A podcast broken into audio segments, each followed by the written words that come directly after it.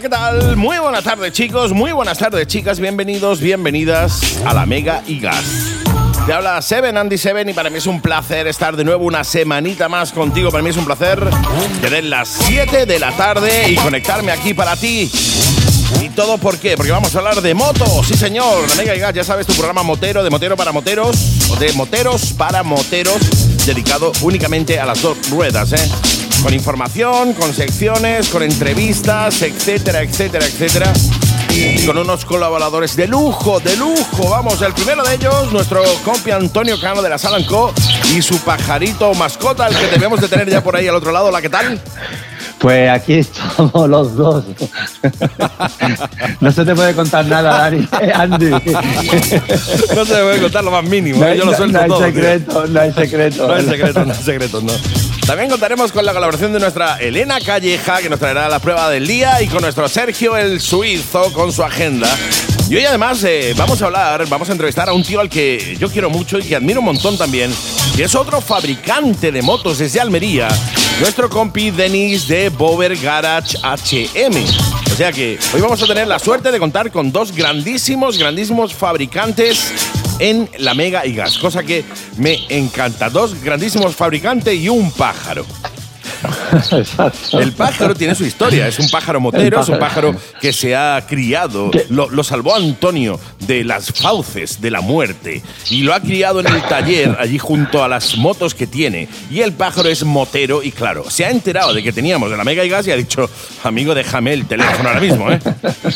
Aquí está metido. No tiene maravilla. nombre, por cierto, no tiene No nombre. tiene nombre. Oye, No tiene pues, a nombre. oyentes, amigos oyentes, voy a bajar hasta, hasta la, el- la música de fondo. Amigos oyentes, pongámosle un nombre al pájaro motero de Antonio. El pájaro, no el pajarito, eso es otra cosa, ¿vale? Al pájaro motero de Antonio, escribidnos, mandándonos un WhatsApp al 653-200-600 o un, email a hola.lamega.es o bien directamente a través de las redes sociales. La Mega y Gas en Facebook, nos mandáis un mensaje ahí. El pájaro de Antonio se tiene que llamar tal, cual. Y oye, mira, tú di que surge ahí un buen nombre de ahí, ¿eh?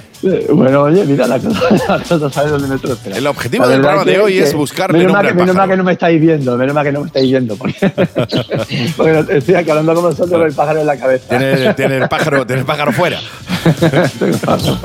Pero bueno. En fin. Vamos a, poner- vamos a ponernos serios. Venga, venga, vamos a ponernos serios. El pájaro tú y yo, los serios. tres, aquí en una conversación bonita, bonita Venga. mundo de la moto. ¿De qué vamos a hablar hoy, compañero? Pues mira, familia, eh, como os dije la semana pasada, esta semanita me gustaría hablaros de un poco de eh, cositas que se van haciendo en las motos conforme te van surgiendo eh, problemas o cuando no son problemas simplemente quiere cambiar la estética. Claro. Por ejemplo, todos sabéis que es muy habitual en las Café Racer o, por ejemplo, en Pride Style que la- las barras delanteras de la dirección se pueden suelen poner más cortas. Sí, sí, sí, sí. Entonces, bueno, pues precisamente a eso quería hoy un poco dedicar el programa. Oh. A cortar cómo barras. Hacer, cómo hacer, no, cortar barras y más cositas que iremos viendo, pero cómo hacer esos cambios importantes eh, en la moto.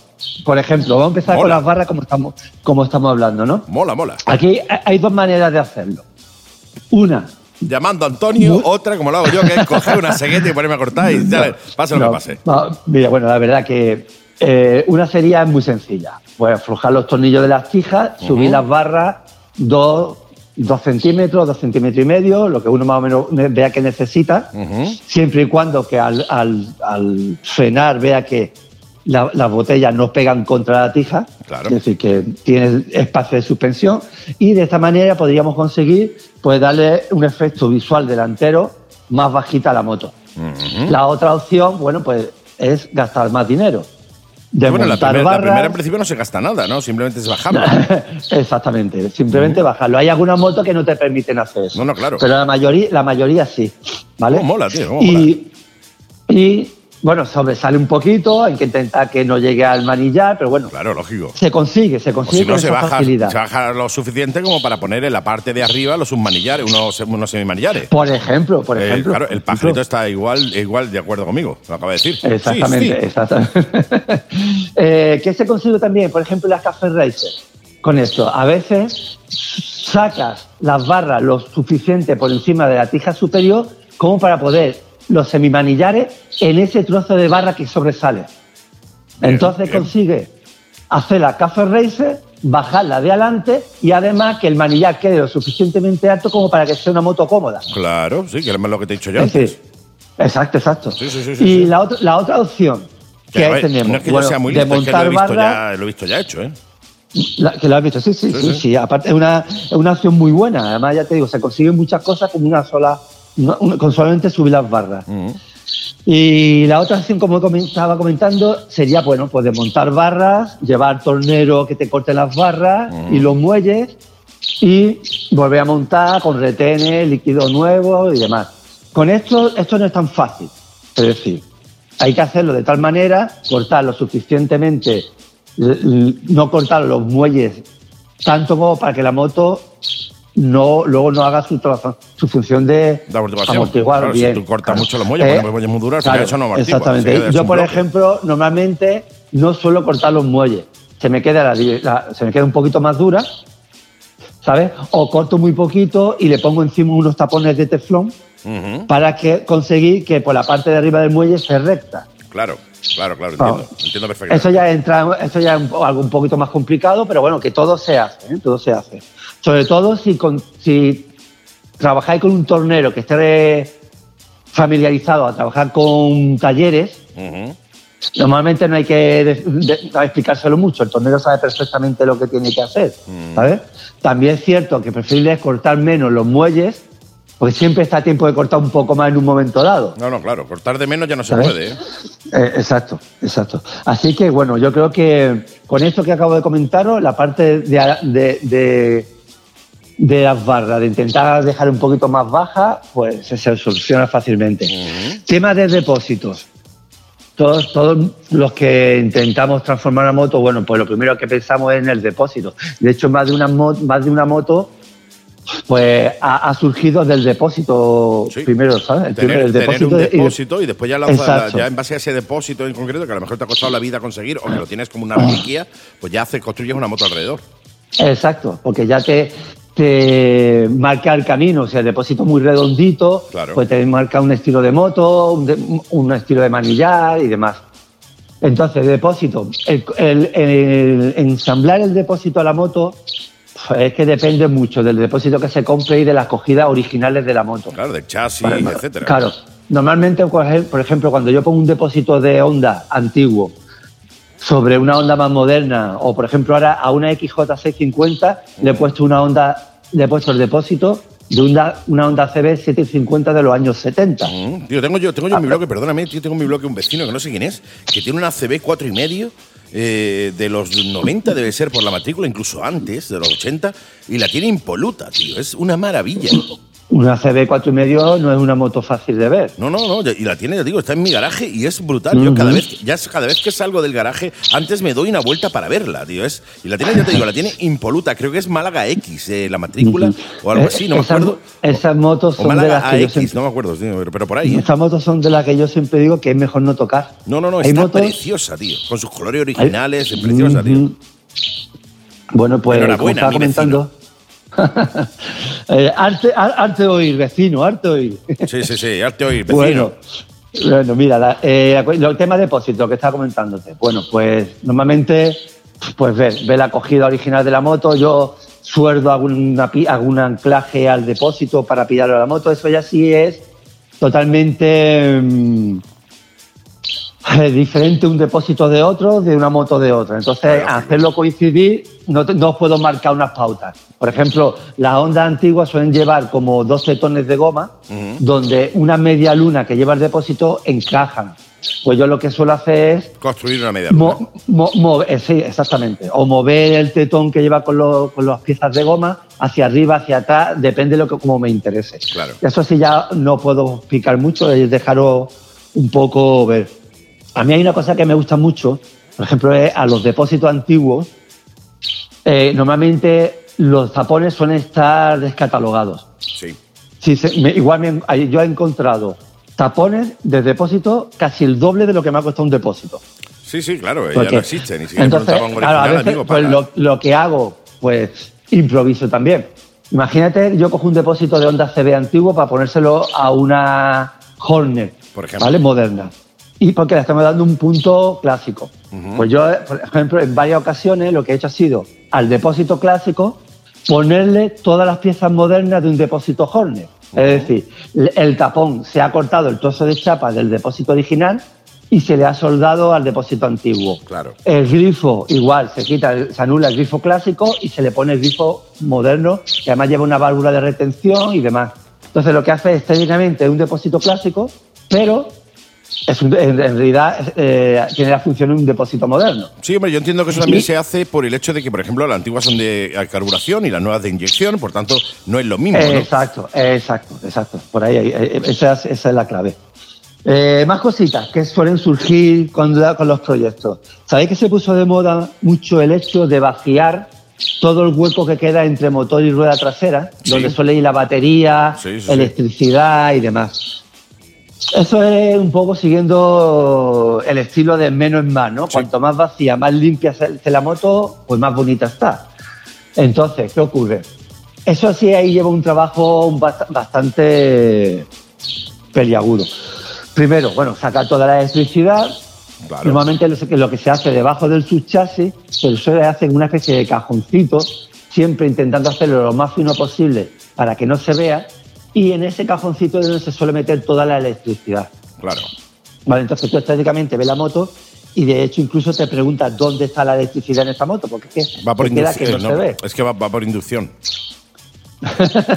no, no, va por piroli. Eso se va por. Eh, Va por Finoli, bueno, pues nada. Pues ah, mm, yendo por el estilo Finoli, eh, esto es más complicadete. Esto sí lo, o, o tenéis mucha pericia sordando, o si es mejor que lo, ha- o lo haga un profesional.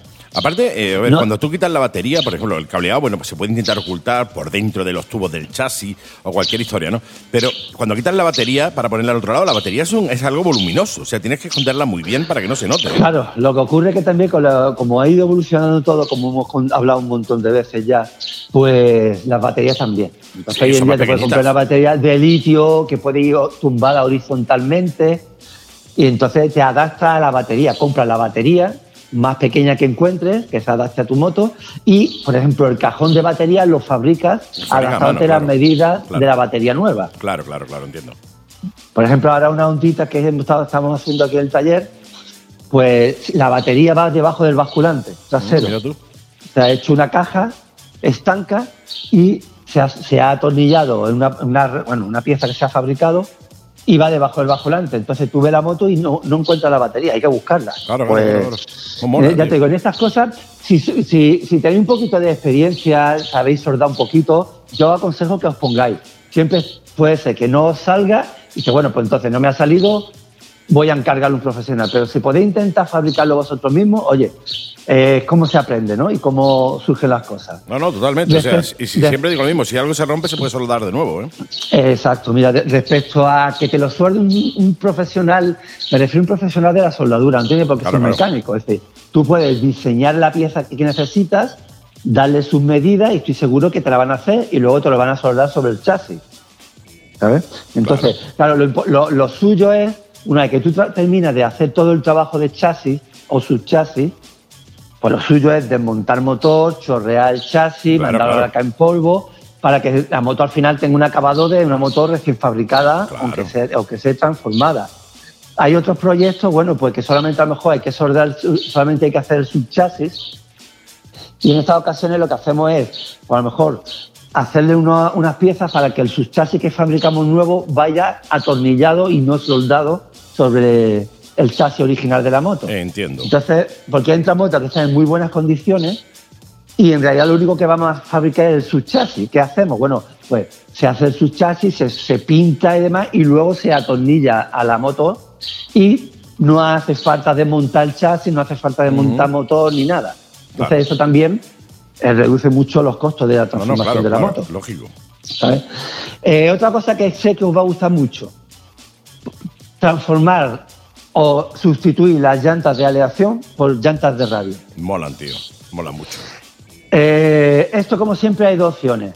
ir a tu proveedor y, bueno, pues comprar unas ruedas que ya venden hechas y adaptarla a tu moto. Lo que ocurre es que esto al final se va como casi a mil euros por ruedas. baratito. Entonces, eh, terminada ya, cuando están terminadas puestas en tu moto, al final se te han ido entre una cosa y otra, fijo, alrededor de mil euros por rueda. Eh, ¿Qué podemos hacer si somos valientes? bueno, pues mira, eh, esto es como todo. Tener paciencia. Imagínate, por ejemplo, que tiene una Yamaha eh, XJ650. Sí. Es un, proyecto que estamos haciendo aquí ahora, donde se ha sustituido las ruedas de aleación por ruedas de radio. Mira, atrás, bueno, como la moto es con cardan, hemos buscado que moto, la rueda podía ser más similar. Eh, atrás le hemos puesto una rueda de virago. Sí, ha habido que hacer un trabajo muy, ha habido que hacer un trabajo muy sencillo, sustituir la corona la original de la moto por la que llevaba la Virago. Y la rueda atrás ha sido muy fácil, prácticamente eh, adaptarla. Mira tú. La rueda, de, la rueda de adelante, pues mira, al final hemos, eh, hemos buscado la rueda de una Transal. ¿Qué, tenéis que hacer para buscar la rueda original?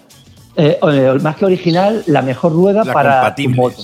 Exacto. Bueno, pues mira, medimos. Si lleva, por ejemplo, dos discos delanteros, pues medimos interiormente de disco a disco la medida que hay. Imagínate que te da 18 centímetros. Por ejemplo. Pues tienes que buscar siempre una llanta en un desguace, por ejemplo, que tenga esa medida más pequeña. Ahora, os cuento por qué. Compráis esa llanta y sustituís los rodamientos por unos rodamientos que se adapten al buje original de tu moto. Correcto. Eso es muy fácil, eso es muy fácil. Es quitar rodamientos, coger, irte al proveedor de rodamiento que tengáis más cercano y mira, necesito para este eje el rodamiento que tenga esta medida por exterior.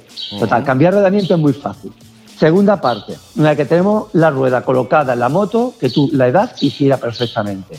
Bueno, pues es buscar unos discos con la medida originales de tu moto, planos, y ahora que un tornero te haga una pieza para hacer que los discos que has comprado caigan exactamente a los 18 centímetros que tenemos originalmente con la moto original, con, la, rueda original. Lo entiendo perfectamente. O sea, si la rueda que tiene tiene una no distancia. Sé si me he explicado. Sí, sí, sí. si te lo explico yo, ya me dices tú si es correcto. Si la rueda que hemos comprado tiene una distancia entre discos de 16, pues vas a un tornero y dice que te haga una pieza de un centímetro por cada lado, de manera que tengas la rueda en medio, la pieza que te ha hecho el tornero de un centímetro por cada lado y después los discos, la suma de 16 más un centímetro por cada lado serían 18, encajaría con los 18 pues, centímetros que hemos eh, dicho que eh, tiene la medida original. Perfecto. Entonces no me he explicado muy mal. Te he explicado fantásticamente bien. bueno, pues mira, sigo entonces. Ya que tenemos el eje ya solucionado, discos solucionados, ¿qué hacemos? Bueno, pues compramos el aro que queramos. Imagínate que estás haciendo una Brad Style, decides poner 18 delante y 18 detrás.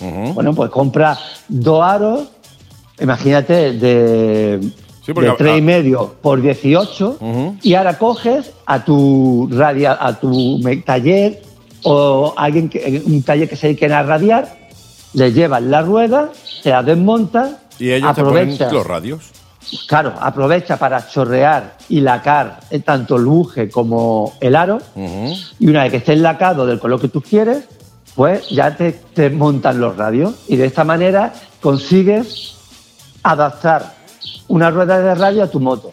Mm, eh, la rueda trasera, exactamente lo mismo. La medida que coges es la medida desde el disco hasta el plato.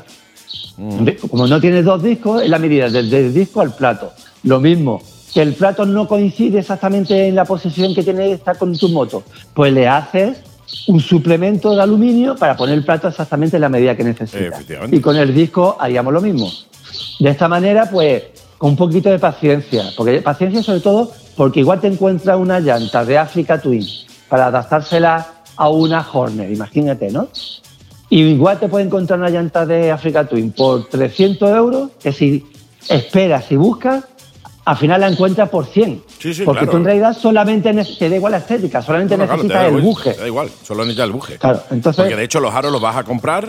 eh, Exacto. Y, y los, Exacto. y los radios los- se los vas a mandar a poner. Por tanto, Exacto, eh, exacto. lo único que necesitas es el buje en sí.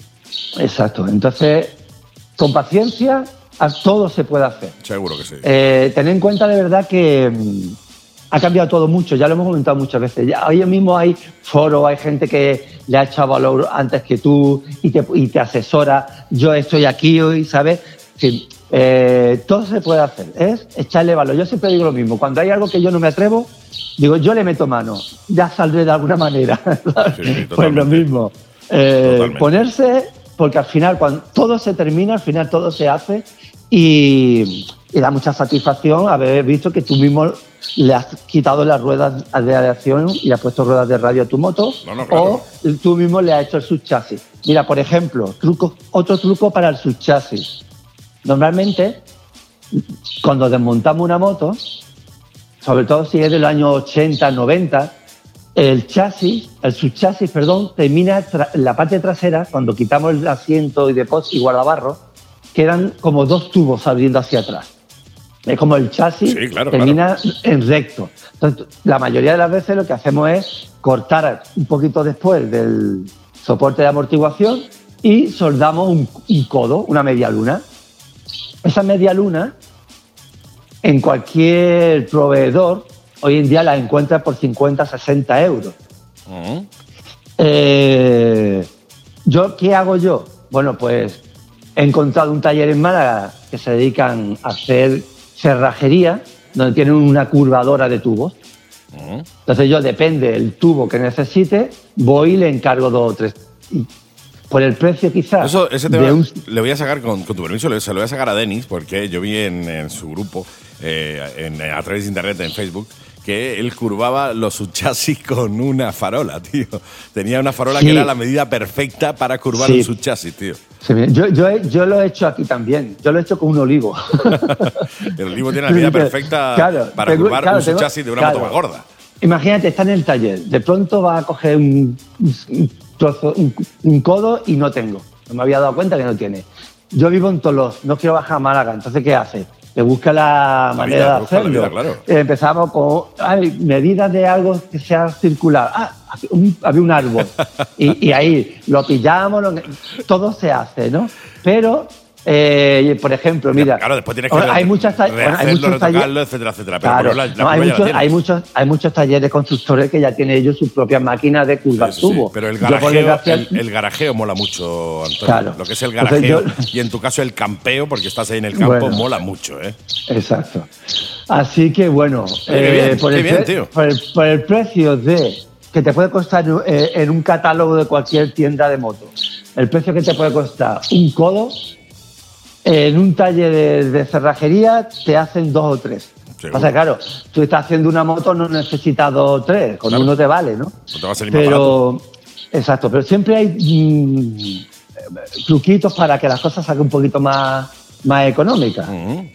¿Sabes? Qué bien. Así que. Oye, pues guarda, guárdame más trucos de esos porque me interesa mucho para poder seguir hablando la semanita que viene de, de- de todos esos truquitos, tío. Que yo creo que a la gente le mola mucho el hecho de, de saber, oye, que le quiero meter mano a la moto, quiero hacerle algo. Esos truquitos nos vienen a todos muy bien para, para eso, para poder Sí, hacer algo sí. sin necesidad de tener que. eh, primero, de quitarnos el miedo, de decir, oye, es que tengo que doblar un. un- quiero, tengo que hacer un subchasis, eso es la bomba, y resulta que a lo mejor no es tanto. Se nos quita un poco el miedo. Claro. Y después, pues, oye, Claro. el ayudarnos a nosotros, a los. mm, eh, a- bueno, a nosotros, a mí no, porque yo no tengo ni puñetera idea, pero a los que quieran meterle mano a su proyecto y tal, pues ayudarlos también un poco con, con estos consejos. Con lo cual, guárdatelos y seguimos la semana que viene con más consejos, ¿te parece? Pues, pues me parece estupendo. Para la semana que viene os tendré alguna cosita más. ¡Qué maravilla! Pues, oye, mi querido amigo, mi querido compañero, no te digo nada y te lo digo todo. Nos vemos en breve, por cierto, ¿eh? Pues sí, nos vemos ¿Eh? en breve. Nos oye. vemos en breve. Con, con, con abrazote por medio. Sí, señor. Y la semana que viene, si podemos, te quiero aquí en el estudio. Que quiero que veas todo esto ya y ya contaremos, porque todavía no he contado nada a nadie, pero bueno, ya contaremos por qué. ¿Por qué lo digo? Perfecto. Perfecto. Gracias, Pues, Antonio. Hasta la semana que viene. venga, gracias a todos vosotros. Venga, un abrazo.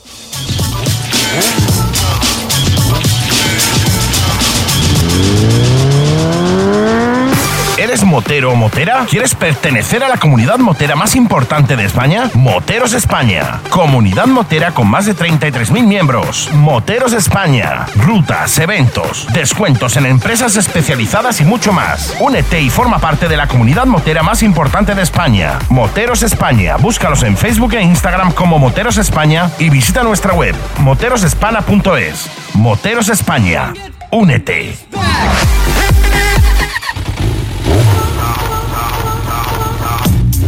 Y como cada semanita tenemos a nuestro piloto probador, a esta mujer de armas tomar o de cascos tomar, que debe estar pasando más calor que vigilando un puchero dentro del mono, probando tantísimas motos como sé que tienes ahí pendiente para probar. Nuestra querida Elena Calleja, buenas tardes. Buenas tardes. ¿Qué tal? Pues sí, aquí estamos, pues como siempre, eh, ya sabes, probando, probando un, dos, tres, como se suele decir. Probando, motos y. Hay otra muy cosa bien. que es prueba probar los micrófonos también, era de otra canción antigua.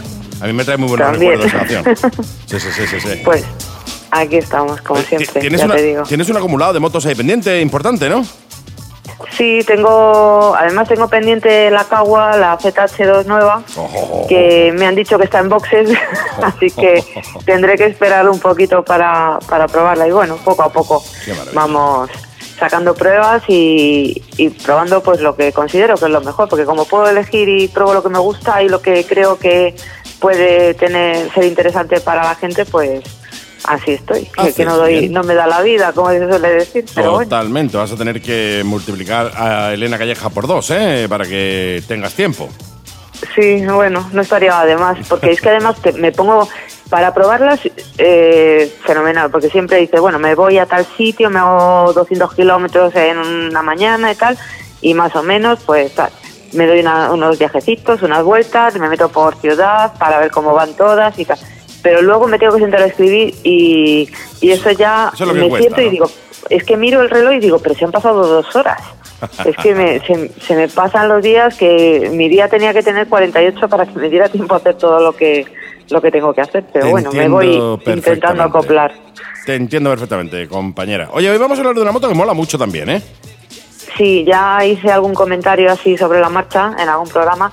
La Indian, la STRS, la 1200 Race Replica. Oh, oh, O sea, oh, qué maravilla de moto, ¿eh? Además, este modelo con los detalles eh, de acabado rally, la he probado, o sea, la he sacado yo con cero kilómetros. Es la primera vez que eso tampoco me mola, porque me gusta que ya me las den con el rodaje hecho, pero bueno, que, que me llamó la de prensa, que la tenía, que si me apetecía estrenarla, digo, es como si a una persona, a una chica le regalan unos zapatos nuevos, Sí. estos de tacón súper bonitos, pues yo me gusta estrenar este tipo de cosas. ¿De qué no color era la que habías cogido? ¿Negra y Pues, con el detalle rojo no, en el depósito? No, ese es el típico acabado, el que tú me estás contando, el típico acabado que, que tiene que ver con la FTR y medio de carrera, ¿no? Que esto se, carre- se corría en pistas ovaladas, pero bueno, ahora lo cuento. La mía llevaba las tapas de depósito en blanco, llevaba llantas de radios, escape a Krapovic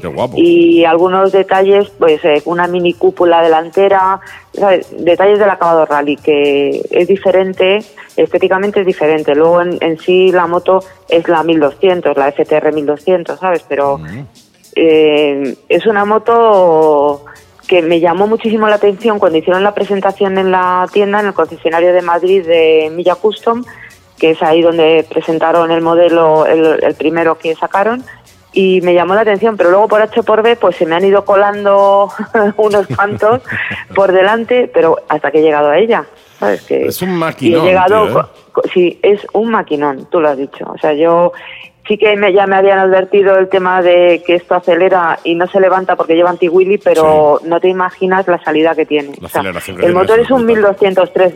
Perdona, dime. Que tiene una aceleración brutal. Brutal, o sea, espectacular. Unos bajos que yo no he probado una moto con unos bajos así, tan radicales y tan nerviosos. Mm, Me encanta, o sea, me, me encanta porque me parece algo totalmente diferente. Tú la ves y sobre todo en el acabado este que es así como eh, es como si, si llevara el diablo dentro, pero por fuera parece una virgen. ¿Sabes? En acabado así como es blanco satinado, con la, el detallito de India en el depósito, Sí, sí, sí. muy bonita, muy espectacular. pero cuando te subes sabes que te estás subiendo en algo que no es una naked deportiva normal y corriente. Y, me ha encantado, me ha encantado porque es mm, una personalidad espectacular la que tiene. Esta, esta moto está basada, que era por contar un poco de historia, aunque sea un coñazo, pero es rapidita, la que, en un modelo que fue cinco veces vencedor en las carreras de flat track americanas, que es una disciplina que se corre en un óvalo y se corre en dirección contra a las agujas del reloj, y en, en, pista de arena. Entonces van haciendo derrapaje contra manillar y tal. Yo estas cosas no las hago, ¿eh? todo hay que decirlo, pero eh, claro, esta moto está preparada para todo, o sea, tiene muchísima, porque son motos deportivas que tienen muchísima potencia, muchísimos bajos, eh, están hechas para derrapar y bueno, todo lo que es la esencia de aquella FTR 750 es la FTR 1200S Race Replica, que es el caso que, de la que he probado yo, que es lleva la tecnología necesaria y los componentes en materia de seguridad para adaptarla a la calle, a un uso que puede ser un uso urbano y, luego pues mm, hacer una conducción deportiva, ¿sabes? Incluso el hijo de Álvaro Puebla, el hijo de Milla Custón, la ha probado en el circuito del Jarama, que yo mm, no pude porque eh, había una unidad y la iba a llevar él, y, la moto iba espectacular, o sea que yo... Y eso que lleva unos neumáticos mixtos, llevan un poquito de dibujo mm. y aún así agarran muy bien. Fíjate que yo, yo estoy acostumbrada al típico neumático de asfalto y cuando veo un poquito de protuberancia, como que me da la impresión, sí, me da la impresión que no me va a agarrar igual, pero claro, es que esta moto la puedes meter en asfalto, puedes ir muy rápido y muy seguro con ella y meterte en pista con ella, que también me he metido, ya sabes que yo soy enemiga de las pistas. Totalmente, no, ¿eh? no nos llevamos bien no me ha pasado nunca nada, pero yo creo que es porque he entrado siempre con motos, eh, pues lo típico, que vas haciendo un trayecto y te encuentras una pista de tierra y ves que todo el mundo se mete y dices, bueno, me voy a meter, pero esta moto que estoy llevando en este momento no es para eso. Pues eh, la Indian, en este caso, con los neumáticos que llevaba y la tecnología que lleva, que lleva centralita muy bueno, lleva controles de estabilidad y de todo, eh, Ah, impresionante, o sea, el comportamiento es brutal. Sí que es verdad que te sientas y dices, esto no es una naked cualquiera. Al uso, no, no, no tiene nada que ver con un naked al uso, ¿eh? Es alta. Eh, estuve mirando antes de cogerla porque me gusta saber si me voy a subir a, a la torre o no.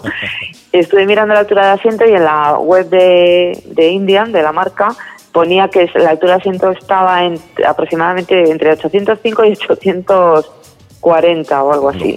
Pero vamos, una cuarta. Esta moto de altura de asiento tiene 840 perfectos. O sea, yo llegaba de puntillas. Es una moto que, que pesa, fíjate, maniobrar con ella, te bajas de la moto y la maniobras y se nota que es una moto que pesa. Pero luego te montas encima de ella y está todo muy bien distribuido. Lleva el, el depósito de gasolina, lo lleva en la parte de abajo y están muy compensados los pesos. Claro. No te cuesta manejarla eh, si es en marcha despacio tal, pero luego sí que es verdad que cuando tú, lo típico, que te bajas de la moto y dices la voy a poner un poco más adelante y ya maniobras con ella sin subirte, dices, son 211 kilos, que normalmente una naked eh, pues está en 180. Sí, son 30, 30, 40 kilos menos que una naked normal, pero claro, es que no estamos hablando o, 20, vamos a dejarlo en 20, depende de la... Sí, sí que se nota la diferencia, ¿sabes? no estamos hablando de una Nike normal, estamos hablando de un bicho que es la FTR es Es súper musculosa, súper musculosa y está preparada para hacer con ella lo que te dé la gana. y en marcha y por arena, que me he metido por el campo y tal, bueno, siempre cuando digo me he metido por el campo, no me he metido por piedras, ¿eh? que yo esas cosas no, pero que me he metido con ella para probarla y tal, y me ha dado seguridad. Lo que sí que es verdad que iba pensando, cuando pare, a ver si encuentro algún sitio donde apoyar el pie porque no, no llego bien, ¿no? Pero vamos, que luego llegaba muy, muy, muy de puntillas para una conducción por ciudad me ha resultado cómoda y, por carretera, por supuesto, pues me he hecho un puerto, bueno, me he hecho dos y, me lo he pasado espectacular porque es súper manejable. Lleva tres modos de conducción y luego uno de pista. Mm. y, sí que se nota la entrega de potencia en cada uno de ellos, que es más dosificable, eh, los controles de tracción, ¿sabes? Como está todo, todo perfectamente enfocado para hacértelo más fácil, ¿sabes? Porque la moto en sí es que llama la atención, merece la pena probarla, ya te digo. No, no, mola mucho, mola mucho. ¿eh? Además tiene una estética... Me he venido arriba, o sea, no te he dejado ni respirar, tú que siempre me haces algún comentario. Me tienes aquí uh, obnubilado escuchando. No, no, es verdad. Y de hecho, eh, la estética varía mucho de la FTR 1200 más o menos normal a, a la Rally. Porque es verdad, como tú dices, tiene ruedas de, las ruedas de radio, tiene las ruedas de, o sea, las llantas de radio, ruedas de tacos. O sea, cambia eh, tiene la pantallita esa, eh, porque no, realmente no es una cúpula, creo recordar, ¿no? Yo creo recordar que es más una, la típica pantalla donde iba el número. Sí, eh, sí, eso Esa pantallita que te va a hacer la fase obviamente de cúpula porque algo te quitará, pero que es más una pantalla, una pantallita así plana, ¿no? Donde se ponían antiguamente los números. Sí, fíjate, yo aprendí a montar en una, es una barbaridad, pero bueno, en una Bultaco Frontera 370. ¿Te acuerdas de aquella que era cogiste, azul? Cogiste una fácil para aprender, ¿eh? Sí, pero bueno, mm, pues es la que se terció en ese momento y que me acuerdo perfectamente no llegaba al suelo ni de coña, porque era pero me recordaba mucho a, a ese estilo de moto, ¿sabes? moto campera, pero bestial. Sí, sí, Y, ya te digo que es que me parece tan tan espectacular con el asiento, esta llevaba el asiento marrón tipo retro, que se llama Aviator, le llaman, mm. y, y, detalles pues eso de muy muy elegantes y muy no sé qué que se salen un poco de lo que tú esperas en una moto de estas que tiene un carácter tan tan espectacular. Parece mucho más dulce de lo que la imagen, ¿sabes? Que transmite, de lo que luego en realidad es. Eh, no, no, yo no puedo evitar, eh, eh, cada vez que hablo de, de, Indian o hablo de Harley, compararlas entre ellas, ¿no? Y me parece que Indian está evolucionando muchísimo las motos, muchísimo más las motos de los que la, la evoluciona Harley, ¿no? De hecho, yo creo que se han quedado un poco atrás los de Harley, no sé si a propósito o no, eh, con respecto a Indian, porque de hecho, bueno, nada más que tienes que ver pantallas y la cantidad de ayudas electrónicas que te ofrecen ahora, que no, que no las tiene. No, y eso que, y eso que con la con la FXDR de Harley, ahí ves esa, esa, moto me pareció, que hablé de ella en su momento, me parece en el programa, me pareció espectacular como un cambio totalmente diferente igual que han hecho con la FTR, ¿sabes? Que aunque esta moto ya viene de antes y que ha sido, ya te digo, tiene cinco victorias y tal, mm. pero que ha sido el mismo cambio que ha hecho con la FXDR Harley, es el paso a esta moto, que lo que pasa es que la FXDR tiene un, público más limitado y no es una moto que ya lo comenté en su momento, que sea para cualquiera, ¿sabes? Que esta moto es un poquito complicada por el trasero que lleva el neumático trasero y, que es una moto que también tiene muchísima potencia en bajos y tal. Pero bueno, sin irnos de tal, sí que es verdad que Indian ha pegado un cambio, eh, ¿eh? ha ido progresando mucho en lo que tenía en los modelos anteriores, aquellas Indian Scout con las que empezaron y tal, haciendo versiones exclusivas, mm, versiones por como la que hicieron en homenaje a los caídos en las torres. O sea, van sacando modelos exclusivos, pues con decoraciones muy, muy, muy al detalle, con detalles en oro, muy bonitas, ya te digo que y luego le, han ido metiendo poco a poco electrónica y eso sí que es verdad que muy muy enamorado de la Scott Bover de la de la 20, la 2020 una que hay en negra que me tiene absolutamente enamorado esa moto, tío. Preciosa, preciosa. Es que el diseño, porque además eh, luego han llegado, incluso porque tienes la Indian típica con el, depósito más eh, antiguo de estética y luego la línea más afilada, pero manteniendo el espíritu custom. ¿sabes? Sí, que, totalmente.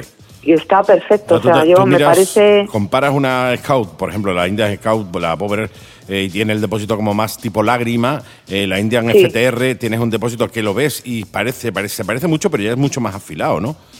La verdad que mola, ¿no? Horquillas, horquillas eh, en doradas, o sea, es que ya te digo, eh, yo creo que eh, están evolucionando la moto estos chicos, de, estos señores de Indian de una manera brutal, brutal, brutal, y creo que se están comiendo a lo que era Harley, ¿eh? Y Harley tiene todo el nombre, yo creo que se han relajado quizá por el tema de que como tienen nombre, pues bueno, la gente es de Harley, pero yo creo que Indian se lo está currando muchísimo y aparte que son motos espectaculares, o sea, si ya, si ya con una Harley te miran por la calle, y lo sé por experiencia, con una Indian es la bomba, o sea, tiene que ser la bomba ¿eh?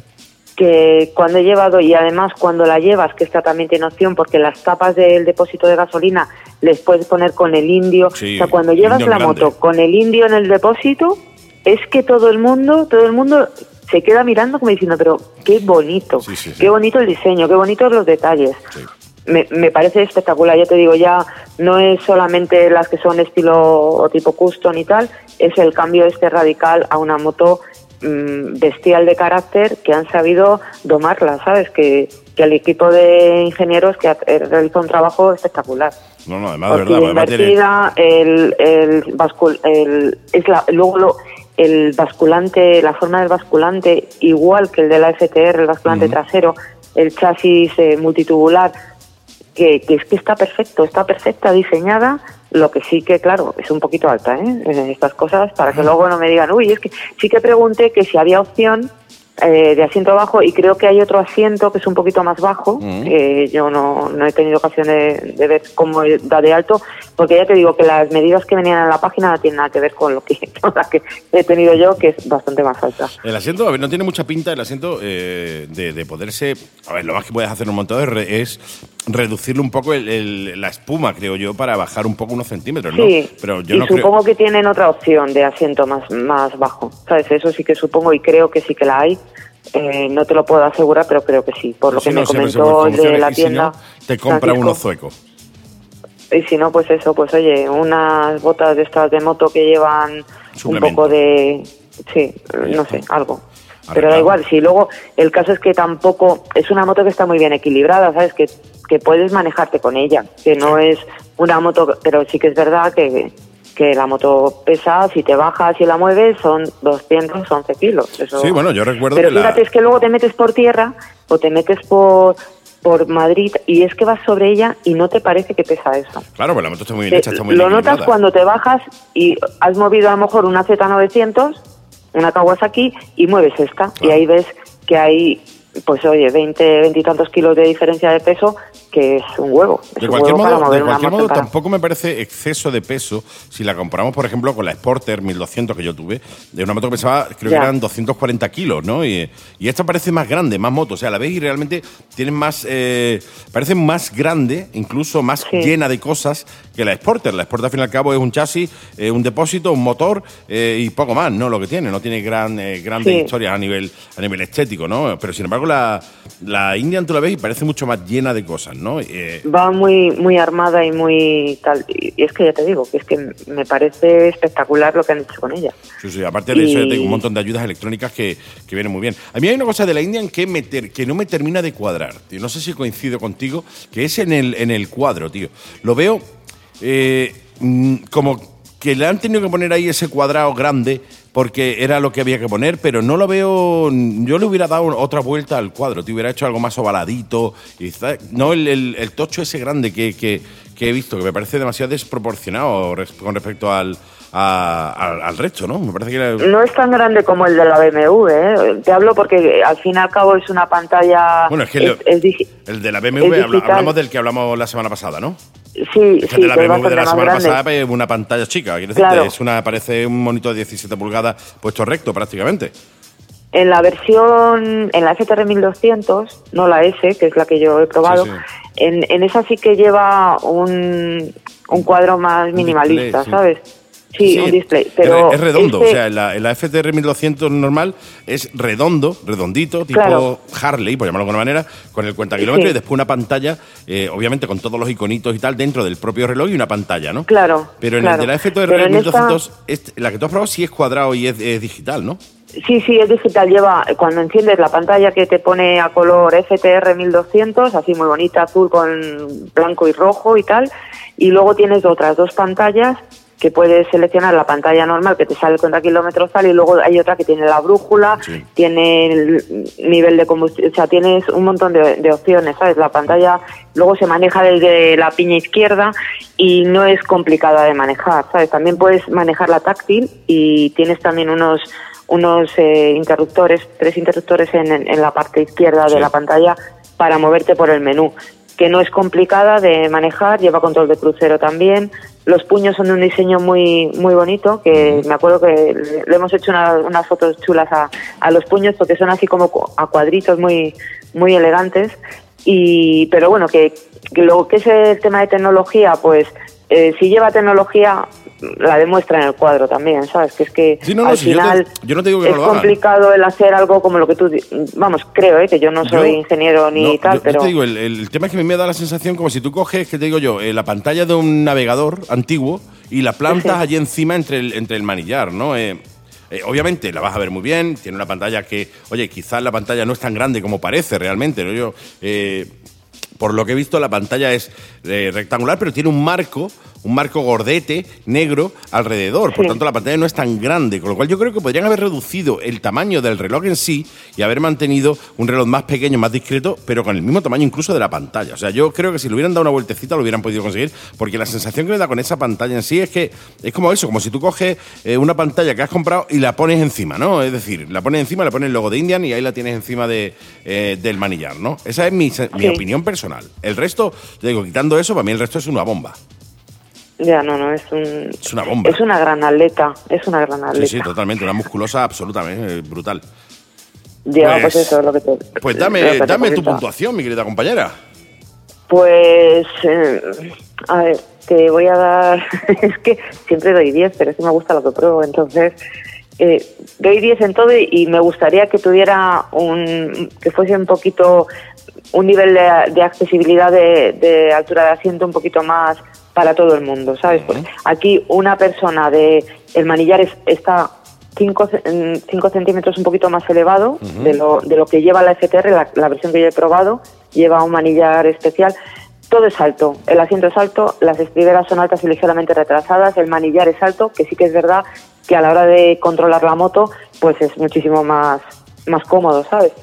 Y en general, el motor 1.203 centímetros cúbicos, 123 caballos, pero que dices, bueno, 123 caballos no son muchos en comparación a lo mejor a otras que tienen 140 o 150, pero es que tiene un par motor de bajos que es para echarse a temblar, ¿eh? Impresionante. Y además controlado anti-wiggly, que luego en ese aspecto es que tiene un 10, ya te digo, que es que no la puedo dar otra cosa. Lo que no me ha gustado, solamente hay una cosa que, que, no me ha gustado y ya lo he comentado a la jefa de prensa, a mi querida Miriam, que siempre se acuerda de mí, eh, es eh, la posición del pasajero. O sea, las estriberas están muy altas, y cuando digo muy altas es altísimas. Las asas tienes que buscarlas para y, tendrías que tener un brazo de dos metros para agarrar bien a ellas. El asiento es confortable, mm. pero las asas están metidas debajo del colín. Sí, para hacerlo bonito yo no llegaba, o sea, no llegaba a agarrarme bien al asa, tenía que, echar el cuerpo para adelante porque no, no, llegaba a agarrarme. Es lo que te digo, eh, muchas veces sacrifican la, la, estética con, el, con la funcionalidad en ese sentido. Sí, y ya te digo, es lo único que puedo sacarle de pegas, que el que se va a subir ahí va a subirse como las urracas en los árboles, ¿sabes? Porque está muy alto el asiento de atrás y altas las estriberas para subirse pero bueno, luego sí que es verdad que si tú te agarras al, al piloto, al conductor, y, y una vez que estás arriba, pues no vas mal, ¿sabes? Lo que sí que lleva las piernas muy flexionadas. El precio son, que no te lo he dicho, 17.290, ahora tienen una promoción de 1.000 euros sí. de descuento. Sí, se quedan 16.000 pavos, más o menos. 17, sí, 16, 16 más o menos. Sí, más o menos. Que no es, o sea, a ver, estamos hablando de una moto. Para el dicho que es, no está mal, ¿eh? Diferente, ¿eh? Diferente. Que justifico el precio totalmente. No, no, una moto exclusiva, además, una moto muy exclusiva, una moto que, que llama mucho atención. a probarla. Sí, sí, a probarla en los concesionarios, porque además yo me tuve que llevar esta porque la quería en rojo lo de siempre, por el tema de las fotos, la que tú me estabas comentando antes, que se parece más a, a la FTR 750 por los colores y tal, y que luego en fotos da mucho mejor, más bonita más, más vistosa, digamos, no más bonita. Y, y, no la tenían porque estaban con, tenían tandas de pruebas que con clientes y futuros clientes, o sea que hay opción, no sé si en Málaga tendréis concesionario de la marca para probarla, merece la pena probar esto, ¿eh? es una máquina, es una máquina, me encanta. Pues ya sabéis, amigos oyentes, todo el mundo al concesionario Indian a probar esta Indian FTR 1200S Race Réplica, ¿lo he dicho bien? Sí, y lo que no te he dicho bien yo es el peso, son 230 kilos con el depósito lleno. Más o ¿eh? menos como, más o menos como que no te, Se puede manejar. Que no te, pero vamos, que bien, que, que la verdad es que merece la pena y que recomiendo que se pruebe y que, que estando esta moto sabes que hay que tenerla en cuenta cuando te quieres comprar algo y además ahora que a la gente le gusta tanto el tema de meterse por pistas y tal, No, y y- tienen una moto para todo, pues eh, es una opción. Y ya no solo eso, el, el- el, eh, algo exclusivo, o sea, el- algo que te va a sacar de la, de la norma, algo que va a hacer que llames la atención y algo que va a hacer que la gente te mire y diga, hostia, vaya moto que tienes, ¿eh? Y a lo mejor te ha costado dos o tres mil pavos más que cualquier otra, ¿no? De, Claro. En, un- en en- en similar, porque si no nos vamos a Harley que valen más caros, ¿no? Pero eh, te vas a cualquier mil, eh, un naked de mil, que te pueden costar eh, 10 mil, 12 mil, 8, 9, 9, 9, entre 8 o 9 mil pavos más o menos hasta los 11, bueno, pues te tiras un poquito más y te compras una moto muy exclusiva que... Mucho más exclusiva, claro. Oye, que llama mucho más la atención. Oye, qué maravilla. Pues nada, me, Pues me sí. entra- me- señores de Harley Málaga, pegándome, o sea, Harley de India en Málaga, pegándome un toque que tengo ganas de probarla, tengo ganas de probarla. Después ya me la dejáis Eh, eh, un, un par de años, Vete tres. sacando, vete sacando un poquito el tema de la salsa. la salsa Sí, no, no, ya. Que ¿eh? Ya, ya he hablado con mi amigo Paco Clavel y me va a dejar dos, dos zancos. y sin no te veo problema. cambiando con eso. Sin problema. No te veo cambiando con algo así. Sí, bueno, sí, bueno, ya me buscaré yo la vida, ya eso ya eso ya me busco yo la vida. O, la- o voy en primera todo el rato, claro. pues sí, eso ya no te digo nada. Muy bien, Andy, ¿Alguna pues cosita nada. más? Nada más esto, Pues te, listo. te cuento. Qué guay. Así que ya veremos a la semana que viene qué os traigo. Pues sorpréndenos y deseoso de volverte a escuchar de nuevo la semanita que viene. Compañera, Muy bien, pues nada, un abrazo muy fuerte a todos y muchos besos y a disfrutar del buen tiempo. gracias igualmente. Chao, chao. Chao, un besito, adiós. Chao, adiós.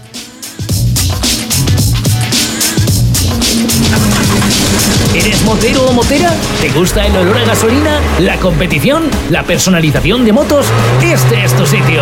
Todos los jueves de 7 a 8 de la tarde, La Mega y Gas. Información, competición, entrevistas, consejos, rutas, agenda, etc. Recuerda, los jueves de 7 a 8 de la tarde tienes una cita en la Mega Costa del Sol con tu programa motero. La Mega y Gas. De moteros para moteros.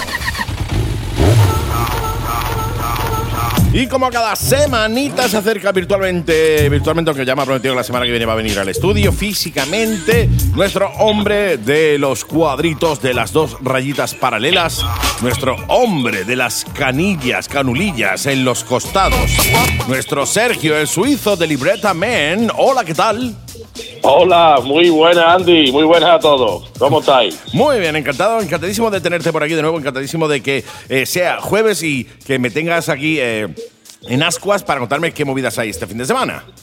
Pues sí, este- esta semanita tenemos tenemos un montón de cosas. Meneo, Vamos tenemos meneo, tenemos meneo. Tenemos meneíto, a ver si nos da tiempo a, a contarlo todo, que yo creo que sí, Sí, porque tenemos meneíto del bueno.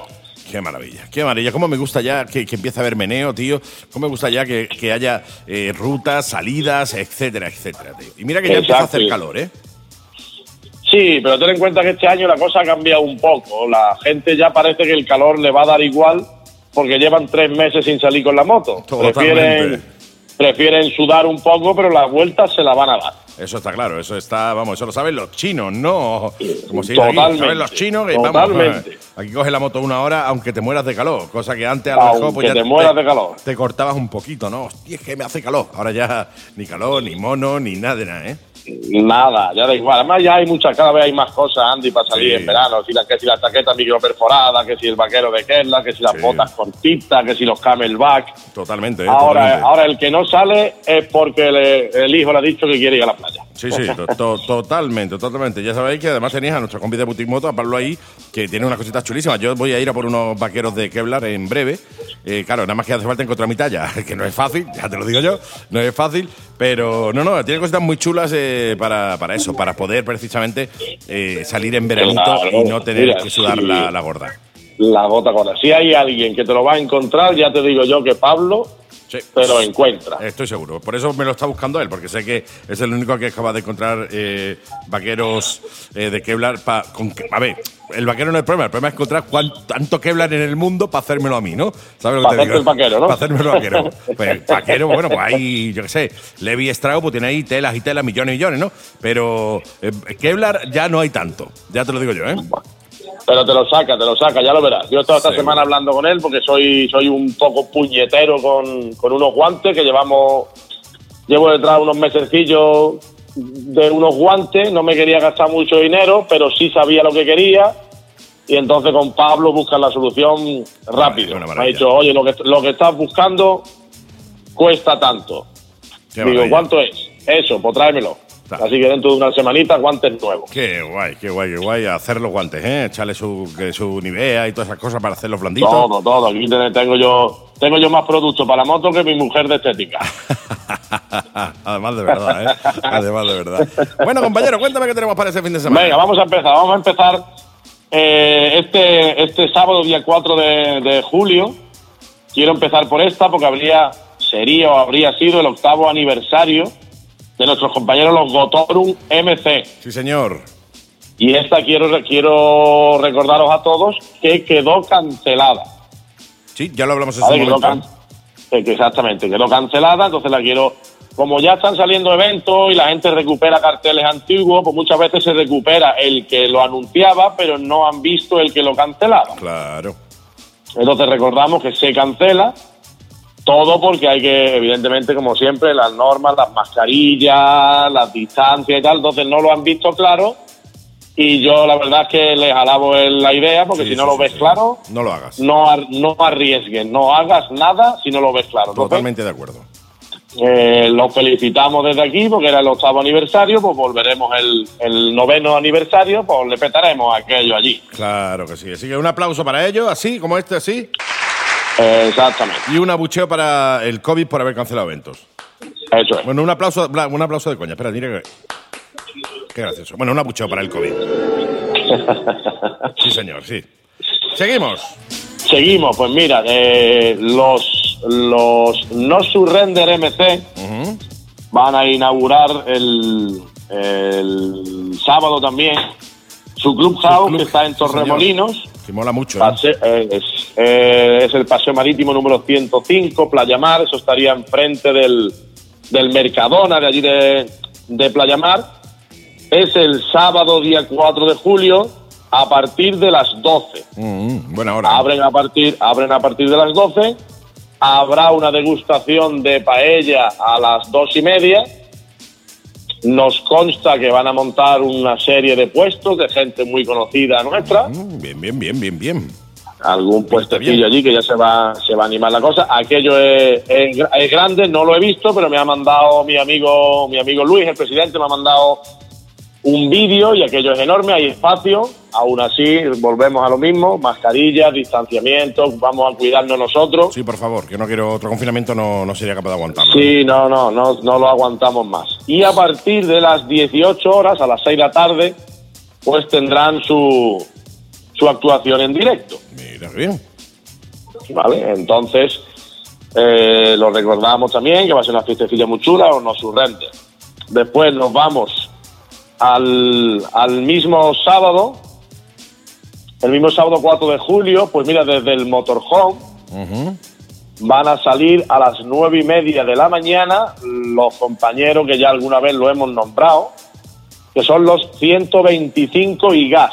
¿Cómo, ¿Cómo me molan, tío? ¿Cómo me molan? Oh, Mola el nombre, ¿eh? que yo- La es que- Mega y gas, es que yo por 125 compr- y gas. comprarme una NS 125 nada más que para pertenecer al grupo ese. ¿eh? para pertenecer al grupo. Ahí no, no rechazan nada, como siempre hemos hablado, solamente que el ritmo, la gente tiene que saber el ritmo cuál es.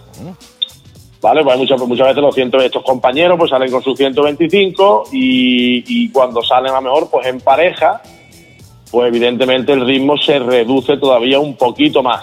Es una Pero 125. esta, esta- exactamente, pero esta familia no tiene prisa, van a disfrutarlo, Claro, organizan, or- organizan sus rutitas, pues mira, por ejemplo, van a tener, van a salir del motorhome, como te digo, van a desayunar en Colmenar, van a pasarán por Alfarnate, La Viñuela, Benamargosa. Qué Macharabiaya, ruta más bonita esa, ¿eh?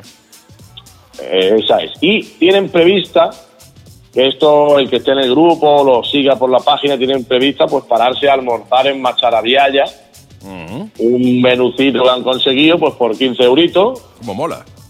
para el que quiera para el que quiera pues evidentemente se puede se puede sumar. Son gente fantástica estoy muchas veces en contacto con el administrador de aquí de Málaga que es Jorge Navarro y siempre andamos haciendo cosillas o él me pregunta o van sacando cosas. Es un grupillo muy interesante Muy bien, pues yo le voy a decir aquí a los amigos de 125 y gas que si hay alguno de ellos que tenga dos, por ejemplo, ¿no? Y una pues la tenga muerta de risa en su casa, que no la quiera y tal, porque aquí está el tío, ¿vale?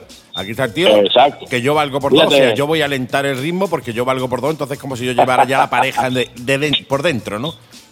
También. Sí, Fíjate, te indico, Andy, que no, que no me he acordado, te indico que esta ruta concreta la van a hacer también con el grupo Hermandad Custom Málaga. Qué maravilla, Custom y Con lo 125, cual habrá, habrá, habrá su gran variedad de, De motos, tío, sí, habrá señor.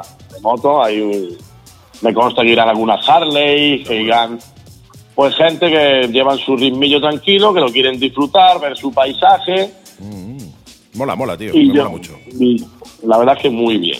Sí, señor. Yo leí una Más- frase el otro día que me moló, que era, eh, yo he sido toda la vida una, una liebre, pero ya es hora de llegar de ser una tortuga, ¿no? Pasando un poco de la R a motos que, Sí. que tengan menos caballos y que vayan más tranquilos, ¿no? Lo he leído, lo he leído. Iba, iba a entrar yo en la conversación, digo, a ver si lo mosqueo un poco, digo, va, pero luego dije, no vaya a ser que se malentienda. Sí, totalmente, ¿eh? Que se no- malentiende cualquier cosa, ¿eh? Y no, y no entré, no entré yo a eso, no entré. Sí, sí, sí, sí. sí. Pero soy- cada uno le gusta. esos. Eh, todo, el, todo el que me conoce sabe, por ejemplo, que yo soy un fervoroso conductor de motos R. Claro. No, no salgo de las motos R y yo con motos R lo mismo me meto en un circuito que ahora hablaremos, que me pego 3.000 kilómetros para ir a ver Mazinger Z Tarragona o me voy a Valladolid y luego está mi mujer que tiene su, su nueva flama- flamante Harley 48 Sí, señor, la Sport del 48. Que mola que te Eh, mueres. Vaya ruedón delantero, me encanta esa moto.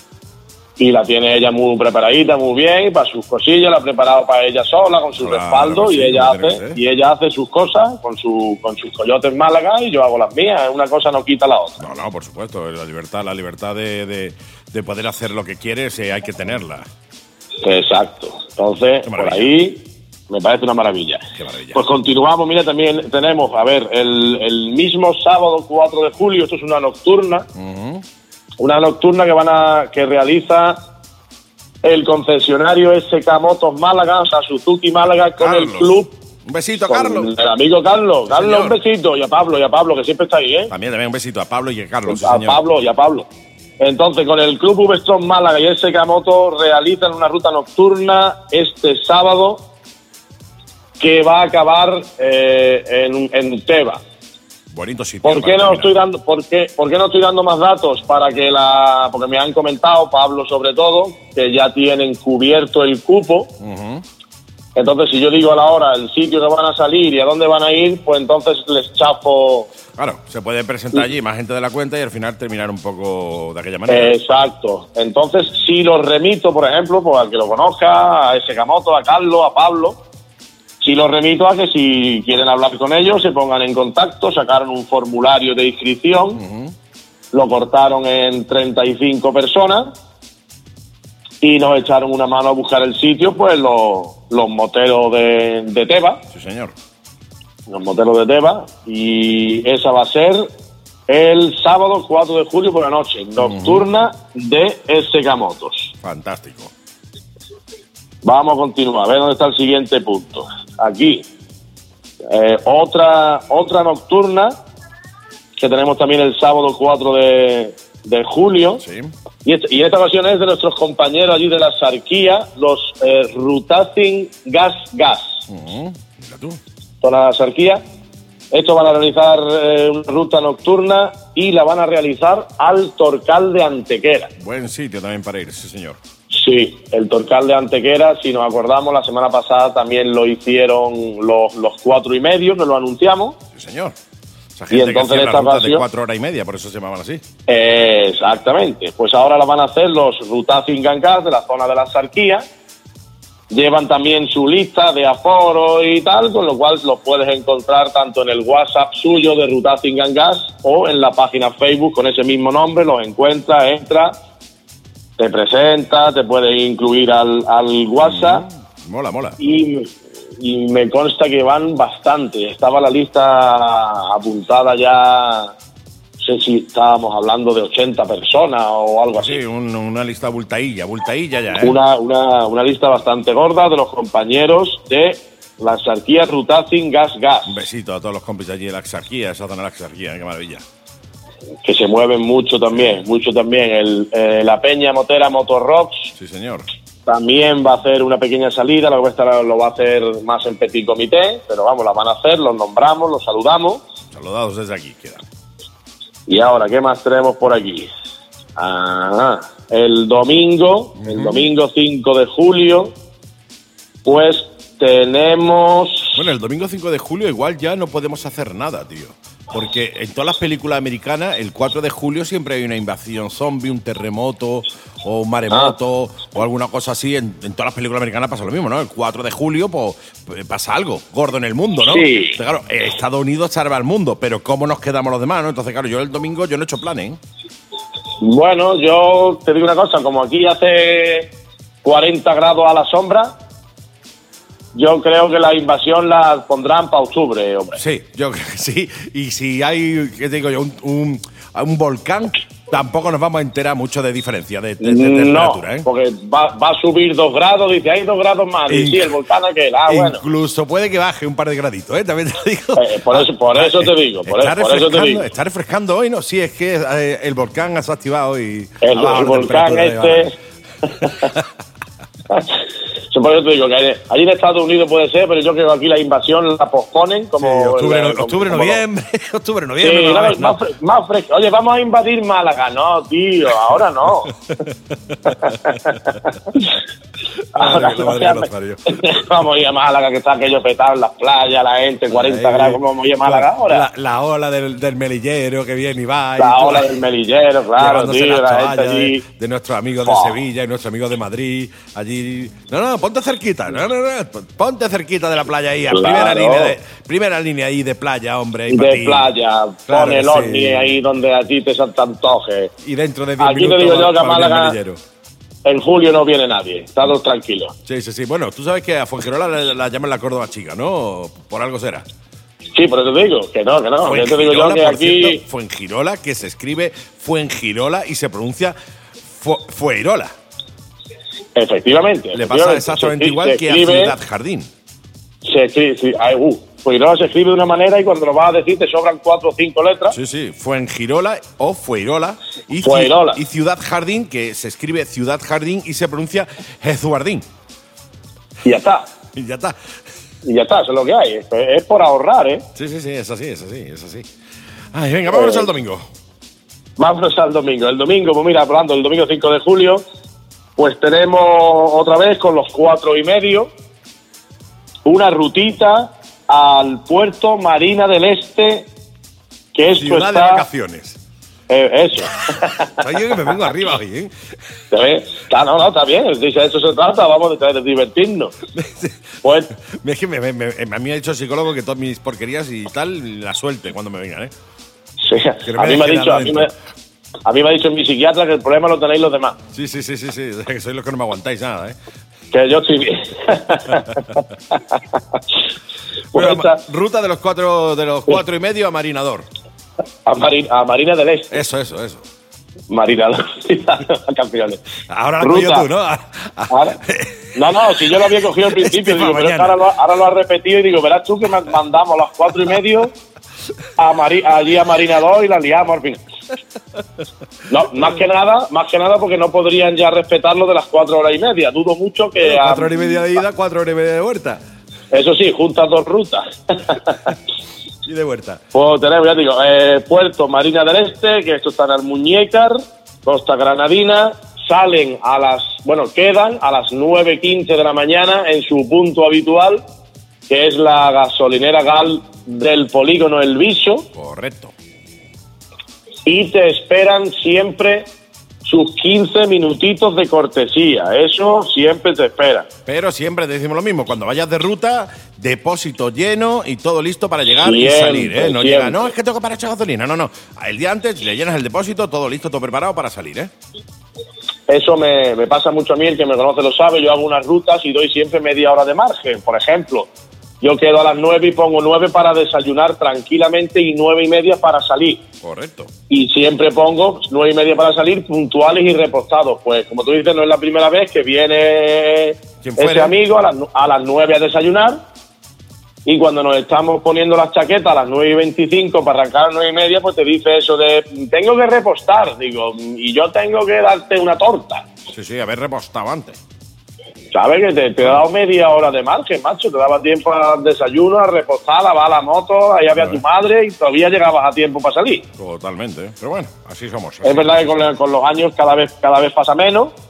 Pero bueno, aquí tenemos sus 15 minutitos de, de cortesía. Es una gasolinera, con lo cual te paran a desayunar después, pero tu refresco o algo siempre te puedes tomar. Seguro que sí. Después, ¿qué más tenemos por aquí? Vamos a ver. Que la lista te digo que hoy es grande, a ver si no me pierdo yo, no me pierdo. Aquí estamos. Pues mira, el domingo 5 de julio también, pues tenemos en concierto a DJ Teddy, música rockabilly, rhythm and blues. Pues lo tenemos a partir de las 5 de la tarde en el, en el Bar de las Motos de la Río de la Miel, que también lo esto, este detalle nos indica que ya vamos volviendo realmente a, a- a algo parecido a lo que teníamos antes, Sí. porque esta familia pues tenía, como todos sabemos, eh, todos sus fines de semanita, tenían algún conciertito, tenían, entonces ya vemos que ya van dos seguidos, que la cosa se está retomando y parece que vamos por buen camino si no lo estropeamos, A veces es verdad. porque lo podemos estropear que somos mudados. ¿Qué más tenemos por aquí? Pues mira, vamos, tenemos por aquí también eh, el de nuestro amigo José María de Andalucía desde tu moto, que mucho lo, lo conocéis, pues está ya con su reparto de, de carnet de socio y sus camisetas y sus cuatro detallitos. Y este hombre pues lo tendremos hoy jueves hasta las 11 de la noche, lo tendremos en Motorhome. Ajá. Y el que no llegue a tiempo, porque tendrá que estar escuchando la Mega y Gas, evidentemente, Mm. pues el domingo en el Madroño lo tendréis todo el día. A tope allí. Me, sí, sí, me dice que de 9 de la mañana a 9 de la noche. Así que el, el que no le dé tiempo, pues eh, lo tendréis aquí. El tanto hoy jueves por hasta las 11 de la noche que dé tiempo, como al que esté más, quiera más tranquilo, pues el domingo en el Madroño. Fantástico. Venga, más cositas. Venga, ¿Qué más pues. cositas tenemos? ¿Alguna cosita Ah, más? pues mira. Más cositas. Más cosas. Eh, hemos tenido este fin de semana, como ya lo vinimos comentando hace mucho tiempo, pues hemos tenido la batalla de clásicas del circuito de Guadix. Mola. Fantástica carrera. He visto alguna, alguna imagen por ahí tuya y de otros Oh. compañeros y tal, ¿eh? Qué guay. Sí, la verdad es que la batalla de clásicas ha sido espectacular. Unas motos muy bien preparadas, ha sido digno de ver. El- nuestro amigo Luis Mata de Mono Málaga se ha llevado se ha el gato al agua. Amigo, amigo de, de Curro también. He visto las fotos de Curro él. Ramírez, exactamente. Sí, pues se ha llevado se ha llevado el gato al agua en las dos categorías. Qué guay. La salida, la salida tipo alemana, que siempre es muy vistosa.